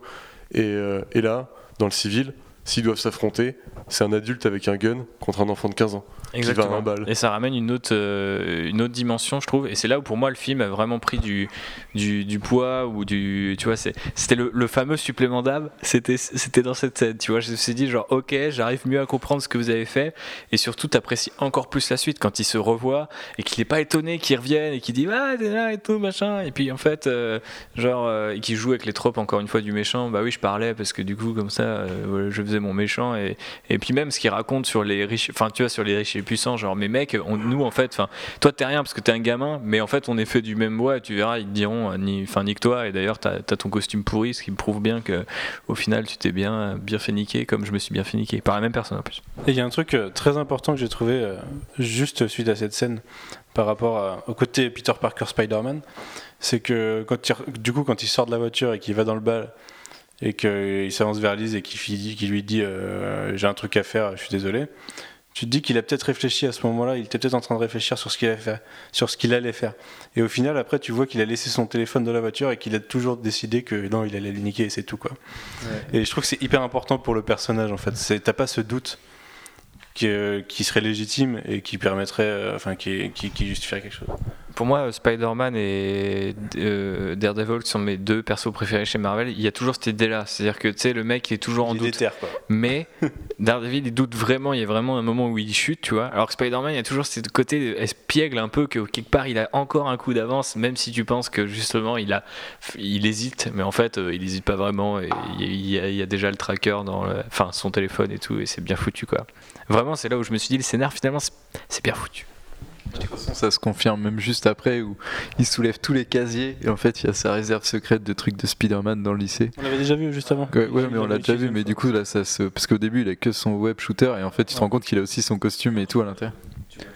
Ouais, je sais pas, ouais, mais au début il prenait que le web. Moi je me souviens Je pas me avoir vu le la costume la au première début, fois. Je croyais vraiment avoir eu que le web shooter et euh, le bref, costume. mais bon, ça, ça prouve encore une fois que, que Peter Parker a toujours un coup d'avance et il a quand même une planque prévue au lycée, tu vois, au cas où il se passe des trucs euh, de Spider-Man. Par contre, il est nul pour garder ses sacs à dos quand même. Il est nul pour garder ses sacs à dos. Mais on l'avait vu développer les web shooters justement alors qu'il a le costume de Stark. Donc tu vois, même quand il l'a et qui légitimement on devrait pas lui enlever normalement, il pense quand même à faire ses propres trucs pour, euh, pour tisser ses propres toiles.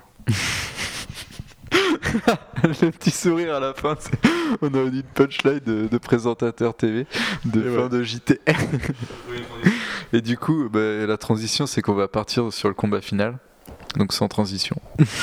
et du coup, euh, qui est euh, cette partie euh, sur. dans- L'enjeu c'est le déménagement de, de Tony Stark. Ouais, ça c'est l'enjeu, c'est le- l'enjeu final exactement, c'est le déménagement de. Tony Stark et de la ceinture de Thor, qui est- qui est- qu'il a oublié euh, dans la dans l'Avengers Star Wars, puisque c'est vrai qu'il y a ce, ce délire de, de on va délocaliser la tour Avengers d'ailleurs, qui est pas vraiment expliqué, euh, enfin qui est pas explicité vraiment, mais En fait, c'est déjà dans, dans euh, Jeff Eltron, c'est déjà déménagé. Mais ouais, ils ont déjà changé de déménagé, mais ils sont QG, mais entre les deux. semi, euh, Mais Ouais, ils mettent, ils deux, quand même 8 ans après avoir ravagé la moitié de New York pour se dire peut-être qu'on devrait pas garder notre QG en plein milieu de la ville la plus habitée de- du monde presque, tu vois.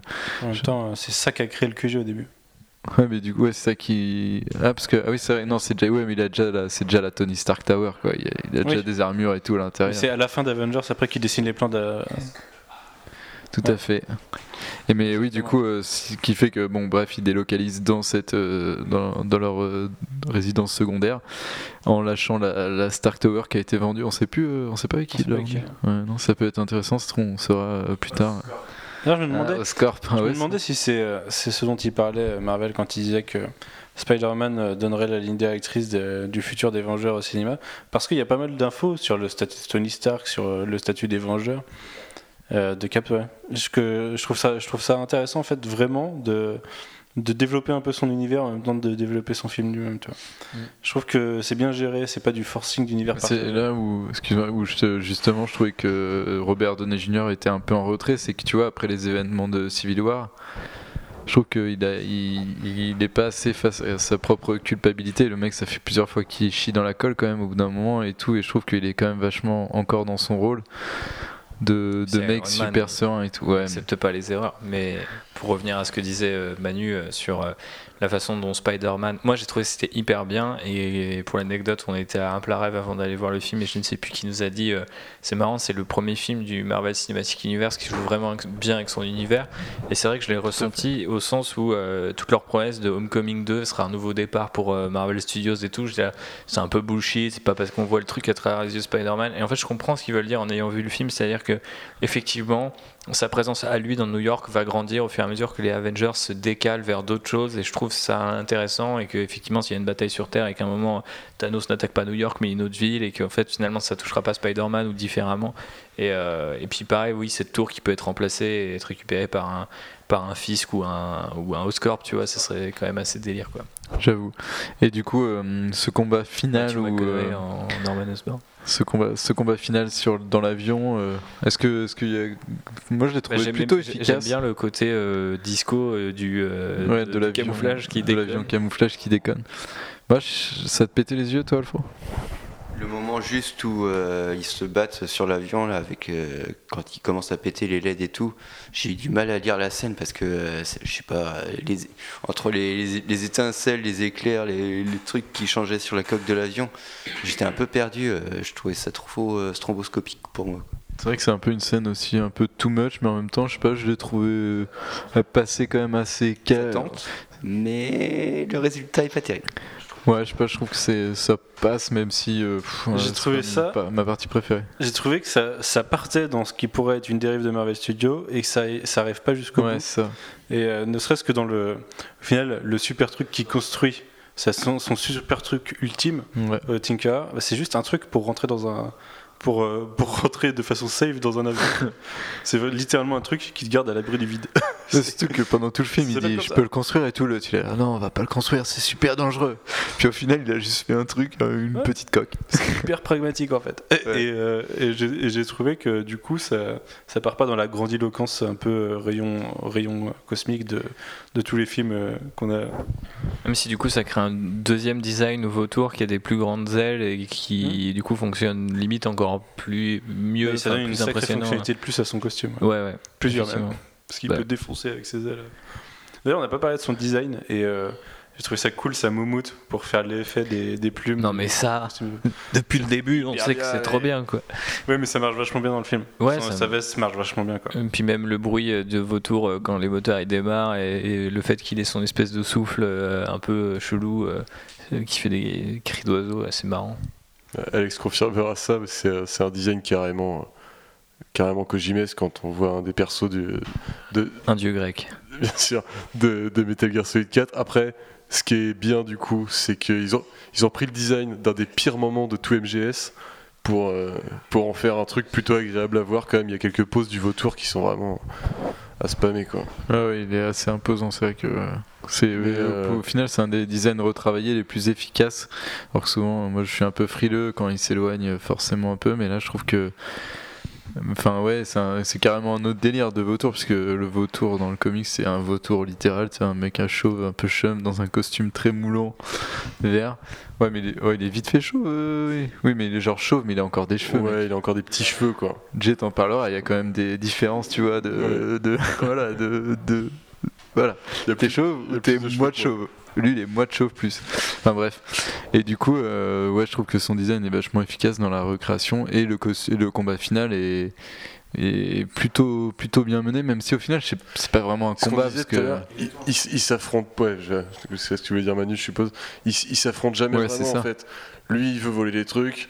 Spider-Man, il veut pas qu'il vole les trucs parce que ça va aller dans la Ouais, rue pour ça des devient vont truc, rapidement, il commence à se battre, mais ça part en couille rapidement. mais Il n'y a pas de désir de mort de, de l'autre en fait. Ouais, c'est ça. D'ailleurs, c'est ça la résolution de tout, mais, mais du coup, c'est hyper intéressant et, et que l'armure du vautour puisse pas non plus porter des trucs hyper lourds parce qu'il y a eu l'affrontement et tout, les, les dommages qu'ils ont chacun par rapport à leur équipement, tout ça, c'est c'est hyper intéressant. Tu vois bien que c'est une bataille technologique, que les individus euh, à l'intérieur, eux, ils se veulent pas la mort forcément, tu vois.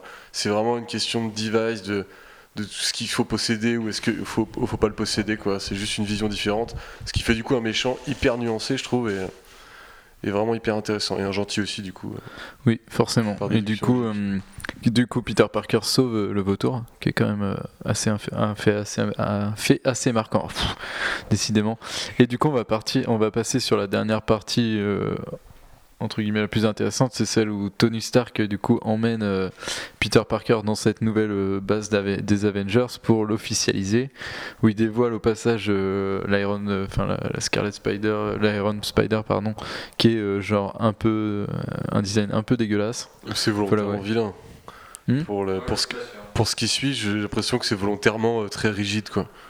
Je sais pas, moi je trouve qu'ils ont un peu essayé de que c'est dériver. entre le Iron Spider et le Spider-Man 2099. Ouais, tu sais pas trop. Et euh, en fait, ça- c'est limite, ça fait un truc hyper mature par rapport au personnage, Ouais. qui, colle, qui colle pas du coup. Je trouve pas ça totalement moche, je trouve que ça colle pas avec l'esprit du personnage. pas, moi je trouve, je vois même pas de Spider-Man euh, là-dedans, il aura. Parce que euh, autant l'Iron Spider, il était genre euh, vachement démarqué par sa couleur, bah il était doré et rouge, tu vois, comme Iron Man et tout.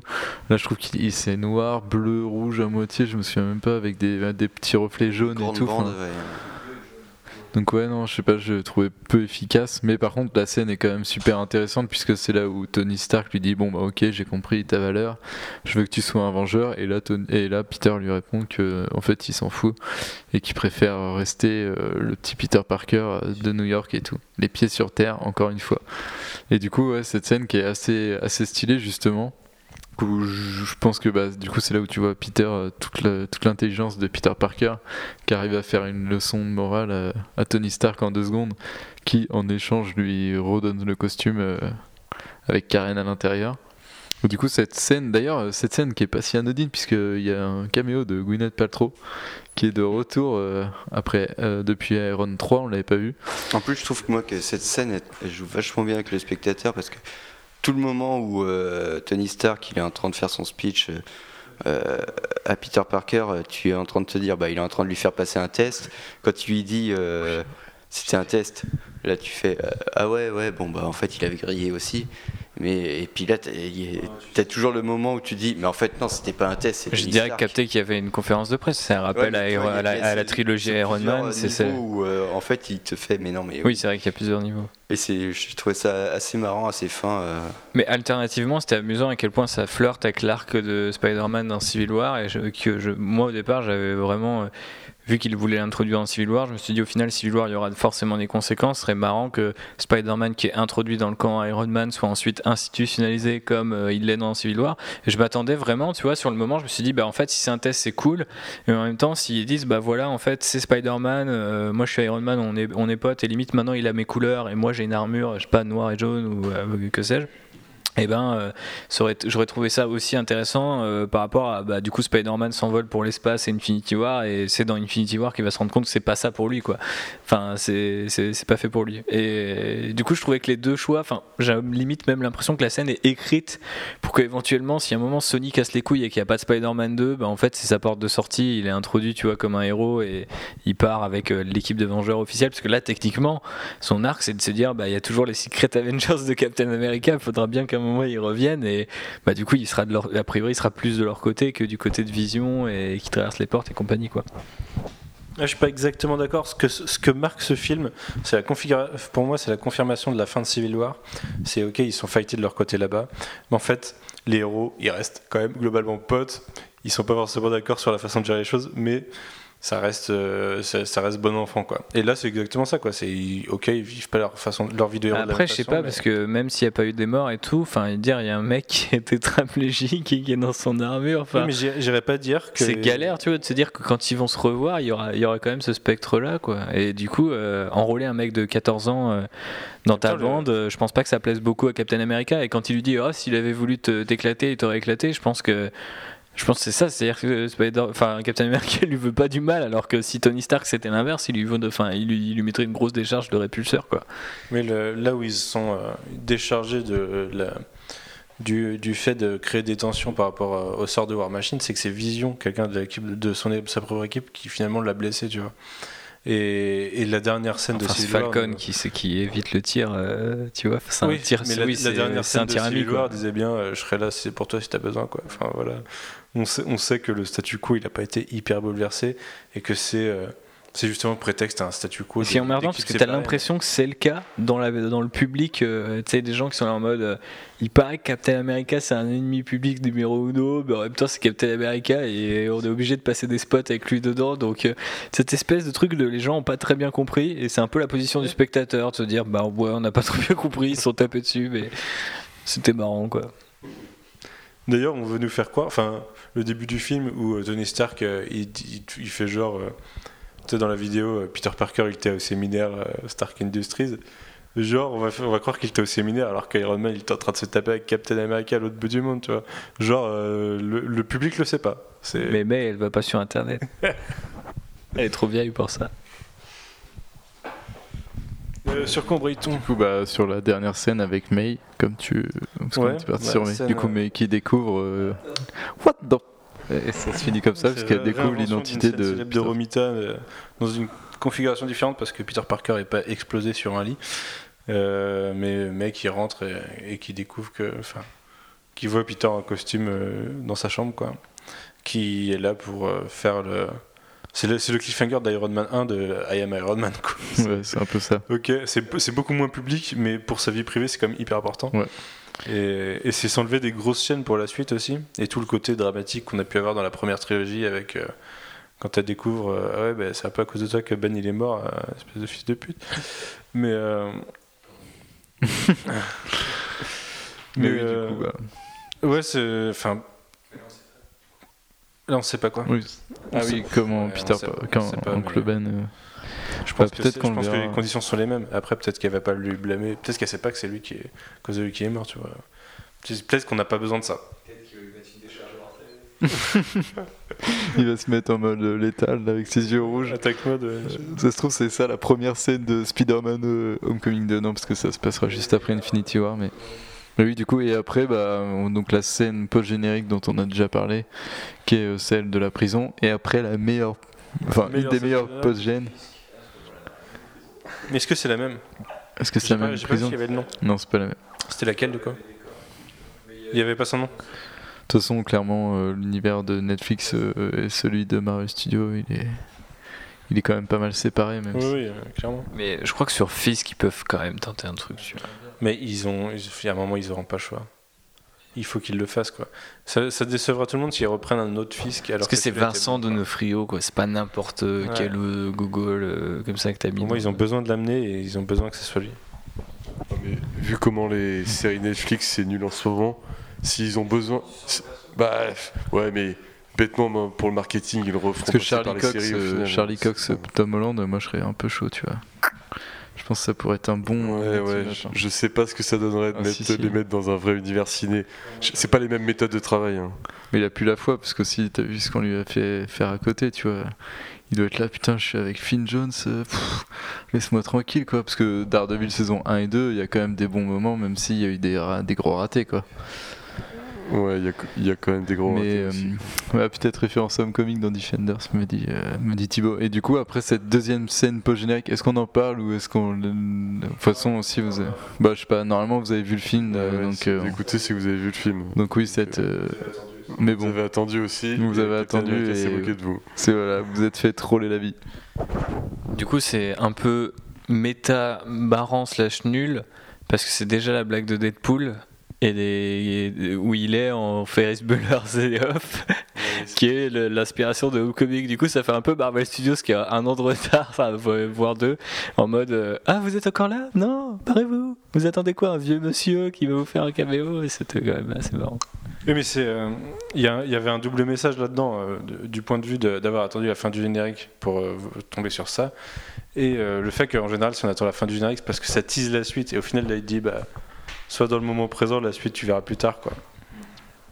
Puis c'est une métaphore en fait que tu, tu vois ça quand t'es en colle et quelque part du coup Spider-Man il était collé chez Sony et maintenant Puis c'est un peu la nouvelle mentalité de Marvel Studios aussi qui a, qui a décidé au niveau de, enfin de moins faire des plans sur 10 ans et justement d'être plus. Bah, un peu après, plus si tu prends Doctor. Strange euh, et Guardians, euh, quand même, euh, toutes les scènes post-génériques, c'est introduit euh, 40 films, quoi. Donc, euh, Bah, je trouve que c'est moins vrai depuis ces derniers films. Ouais. Guardian, ça t'introduit pas grand chose. du Guardians, mais bon. Ouais, mais du coup, avant, euh, qu'est-ce qu'on avait fait les derniers À part la dernière fois où ça a introduit la suite, c'était genre, c'était dans- quand Thanos prenait euh, son point et. Enfin, prenait le gant de l'infini, et c'était à la fin de. de Age of Ultron. Ant-Man, ça teasé Civil War quand même. C'était une scène de Civil War. C'est bizarre d'ailleurs. C'est Mm. un extrait de Civil War. C'était un extrait de Civil War. Mm. Et- mais euh, Doctor Strange, c'était la suite de Doctor Strange que, que ça teasait, c'est tout. Mhm. Écoutez, je pense qu'on a fait le tour. On va faire le, le classique tour de table plus notes. Allez, Et euh, bah tiens, commence tant que tu as le micro. euh, tant que j'ai le mic. Le mic. Euh, pff, c'est super dur à. Ouais, tu peux condenser, pas mal. euh, Bah ouais, en fait, j'ai, ouais, je trouve que c'est un film qui euh, se repose, euh, et c'est en ça que il y a plein de parallèles avec Iron Man 3 sur le fait de, par le- de perdre le costume. Enfin, tu vois, il y a- il y, a toute une dimension là-dessus. ah, le forcing Iron Man 3. Le forcing Iron Man 3 n'est jamais terminé. Meilleur film du Marvel Cinematic Universe euh, jusqu'à ma tombe, il n'y a aucun problème pour ça. Vous pouvez venir me chercher quand vous voulez. Et du coup, euh, et euh, non, mais il y a ça, il y a le fait que ça repousse quand même sur un twist, le scénar, euh, tu vois, le fait que au final euh, t'enlèves le costume au héros pour le remettre, enfin c'est et, bien sûr le lien à Tony Stark. Et du coup j'ai retrouvé un petit peu cette cette cette fibre là du Marvel Studios qui arrive à me surprendre malgré sa recette, tu vois, de finalement le twist ça fait articuler, ça, ça donne vraiment du corps au film et, et en même temps, comment dire, ça te met en tant que spectateur assez bien par rapport à tout ça, même si on avait eu les spoilers comme quoi on pensait que, d'ailleurs on n'a pas parlé de Michelle MG, Oui, mais euh, que c'était euh, euh, du coup on pensait que c'était elle la fille de Tooms et du coup c'est super bien fait que parce que même quand tu sais et du coup dans le film tu te dis ah ouais je vois qu'ils mettent plein d'indices et du coup t'es comme un con et t'as l'impression que c'est presque un leak qui a été organisé pour se dire ça va leaker on va faire leaker ça comme ça les Mm. gens vont être persuadés clairement, que- tu vois, quand tu vois que, ça- que Lise a fait un dessin au début du film et qu'il montre le dessin et qu'après il te montre Michel en train de dessiner comme quoi Oui, bah oui, voilà. c'est vraiment le faux indice euh, pour te- Exactement. Et du coup, euh, j'ai trouvé que euh, du coup, il y avait une force dans ce twist et ça, ça organisait bien le, le, le- enfin ça, ouais, ça, ça articulait bien les différents éléments du film. Ils sont d'ailleurs bien tenus par John Watts et tous les scénaristes convoqués qui ont réussi quand même à faire un, boulot pas mal, avec notamment un, vilain cool. Après, je trouve qu'il manque, euh, tu vois, dans les trucs négatifs, je trouve qu'il manque une espèce de, force dans la réal ou dans les plans emblématiques qui auraient vraiment pu faire un truc en mode euh, où ils auraient vraiment tapé Sony, euh, enfin les films précédents sur. euh, c'est pas parce que c'est dans un univers partagé que ça peut pas être euh, aussi spectaculaire et aussi fort très vite, tu vois. En même temps, euh, ça, comme on le disait, ça se tient sur le côté terre à terre. Et donc, du coup, pour une aventure euh, terre à terre de Spider-Man dans le Marvel Cinematic Universe, je pense que c'est quand même le, le haut du panier. Je pense même que je dirais que c'est mon film préféré depuis le début de la phase 3, donc c'était Civil War. Du coup, euh, je trouve que c'est mon préféré depuis quoi. Du coup, euh, largement, même peut-être Alfredi euh, sou- sou- soupire easy. Et je pense que je sais pas si c'est aussi easy pour moi. J'aime pas forcément faire des classements, mais ouais, j'ai vraiment bien bien apprécié ce Spider-Man Homecoming. hein, voilà, je, je, je recommande chaudement. Euh, Quelle note mais Bah, du mets coup, 4 je pense, c'est bien. Très bien. Euh, Voilà. Alfro 4,5. 4,5 Pour les calculs 4. Bah, euh, du coup, euh, ouais, j'ai bien, plutôt bien aimé aussi, hein, euh, forcément, euh, parce que euh, je trouve que John Watts, on lui a donné ce fameux cahier des charges Marvel Studios, mais qu'il a hyper bien joué avec, parce que, bah, que ce soit dans l'écriture qui est vraiment fine, pas conne du tout, parce que c'est enfin un blockbuster qui nous prend pas pour des crétins. Et du coup, euh, je trouve que ça articule vachement bien les trucs, les personnages ils sont attachants, et du coup, euh, c'est hyper intéressant. Le film est plutôt court euh, pour un blockbuster de ces derniers temps, mais bah, bizarrement, il est vachement plus dense que beaucoup d'autres qu'on ait pu voir dernièrement. Et, le, rythme aussi est vachement bien géré parce que justement, bah, comme on disait tout à l'heure, pile au moment où je commençais un peu à, à décrocher du film, je, le- je commençais à le trouver répétitif. Il y a ce truc du twist qui relance euh, le film euh, émotionnellement et puis euh, dans l'intrigue. Ah, Il y a un troll qui s'agite derrière. Et, non, et du coup, ouais, je trouve que c'est un. Dans, les, limites de l'exercice, où à un moment, je pense que vraiment il va falloir qu'il lâche cette trame narrative parce que c'est marrant comme exercice de style de tout le temps répéter la même chose, mais euh, c'est un peu lourd. Mais euh, dans, dans, les, dans ces limites-là, bah, je trouve que c'est un des films les plus enthousiasmants qu'on ait pu voir ces derniers temps. Euh, on a enfin un Spider-Man où on a envie de découvrir ses nouvelles aventures. Enfin, je suis tellement de- d'avoir un Spider-Man qui, qui me fait pas sourire des espoirs en sortant de la salle que ça, ça fait vraiment du bien. Donc, ouais, ouais, vraiment un film cool à voir. Donc, euh, je lui mettrai, je pense, 3,5. Très bien. Jay,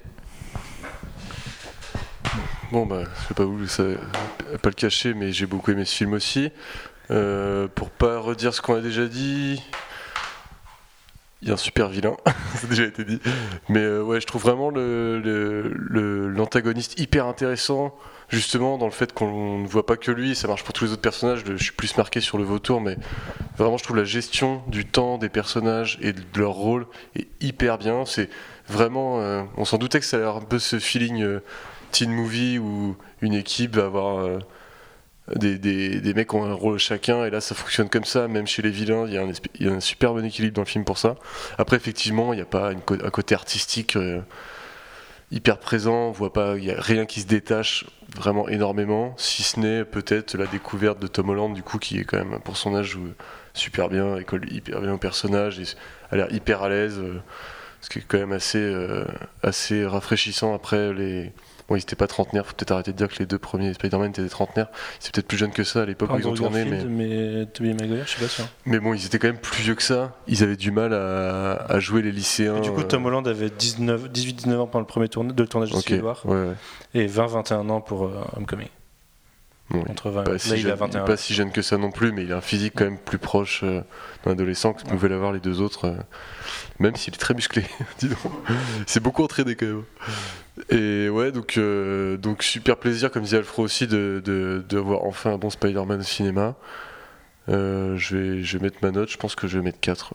4 aussi, parce qu'il faut pas exagérer, c'est pas non plus. ça- C'est un très bon film du MCU, c'est pas non plus un très bon film comme ils peuvent en sortir parfois. hein. Pour, rien que pour parler de ça, tu vois, Michael Keaton, Birdman est pour moi un film euh, qui mérite un 5 sur 5, mais faut pas Oui, mais, exagérer quand même. mais puisqu'on, puisque là je juge dans l'univers Marvel Studios et dans l'univers des comics et des adaptations de comics, moi je vais mettre 4,5. Tu sais pourquoi? Je t'écoute. Parce que c'est le moyen vilain qu'on attendait tous.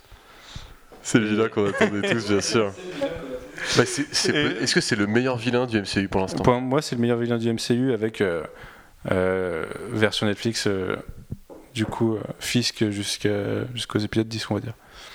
Et Ouais, ça fait une sélection étrange, mais d'accord. Ouais, tu vois. Mais en fait, euh, je trouve que là, je- là, j'ai l'impression que le, le cerveau des gens et le mien, en, le mien en l'occurrence aussi, part dans une dans une logique inverse de ce qu'on attendait peut-être, de ce que les studios attendaient, euh, croyaient qu'on attendait euh, auparavant, c'est-à-dire euh, le bigger, badder, non quoi. Et, et là, alors oui, il n'y a pas d'explosion de, il n'y a pas d'explosion, de- enfin très peu.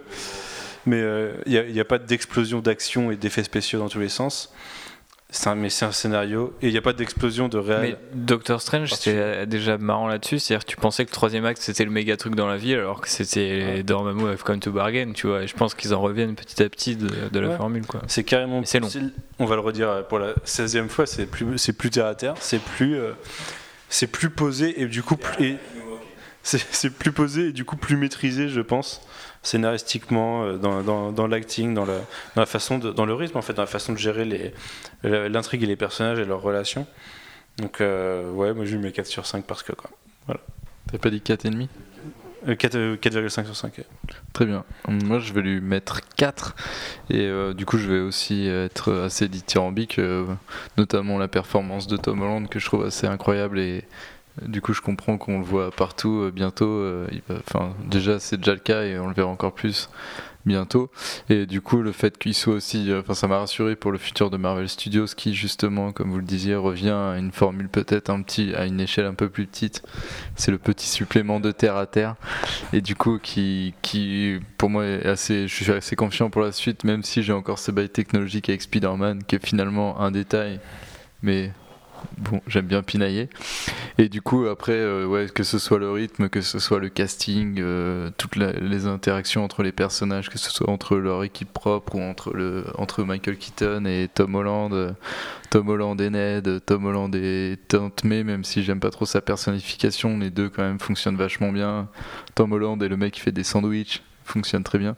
Enfin bref, non, Et toi, son et son chat, tout à fait. Non mais oui, du coup tout le film est, est- enfin, est super bien rythmé. C'est vrai que tu vois, en refaisant le truc, le fait que je trouve que ce soit vachement dense, que je suis sûr que j'ai déjà oublié plein de passages, Mhm. alors que je me rappelle, tu vois, de la trame quand même principale. Et là, je, je le, oui, heureusement, on est sorti il y a quelques heures, mais c'est vrai que le fait que tu vois, d'habitude, j'arrive quand même à, à refaire une architecture assez globale d'un film et tu t'oublies pas euh, des scènes là je me suis il y a plein de passages où je me suis c'est un peu blurry et tout.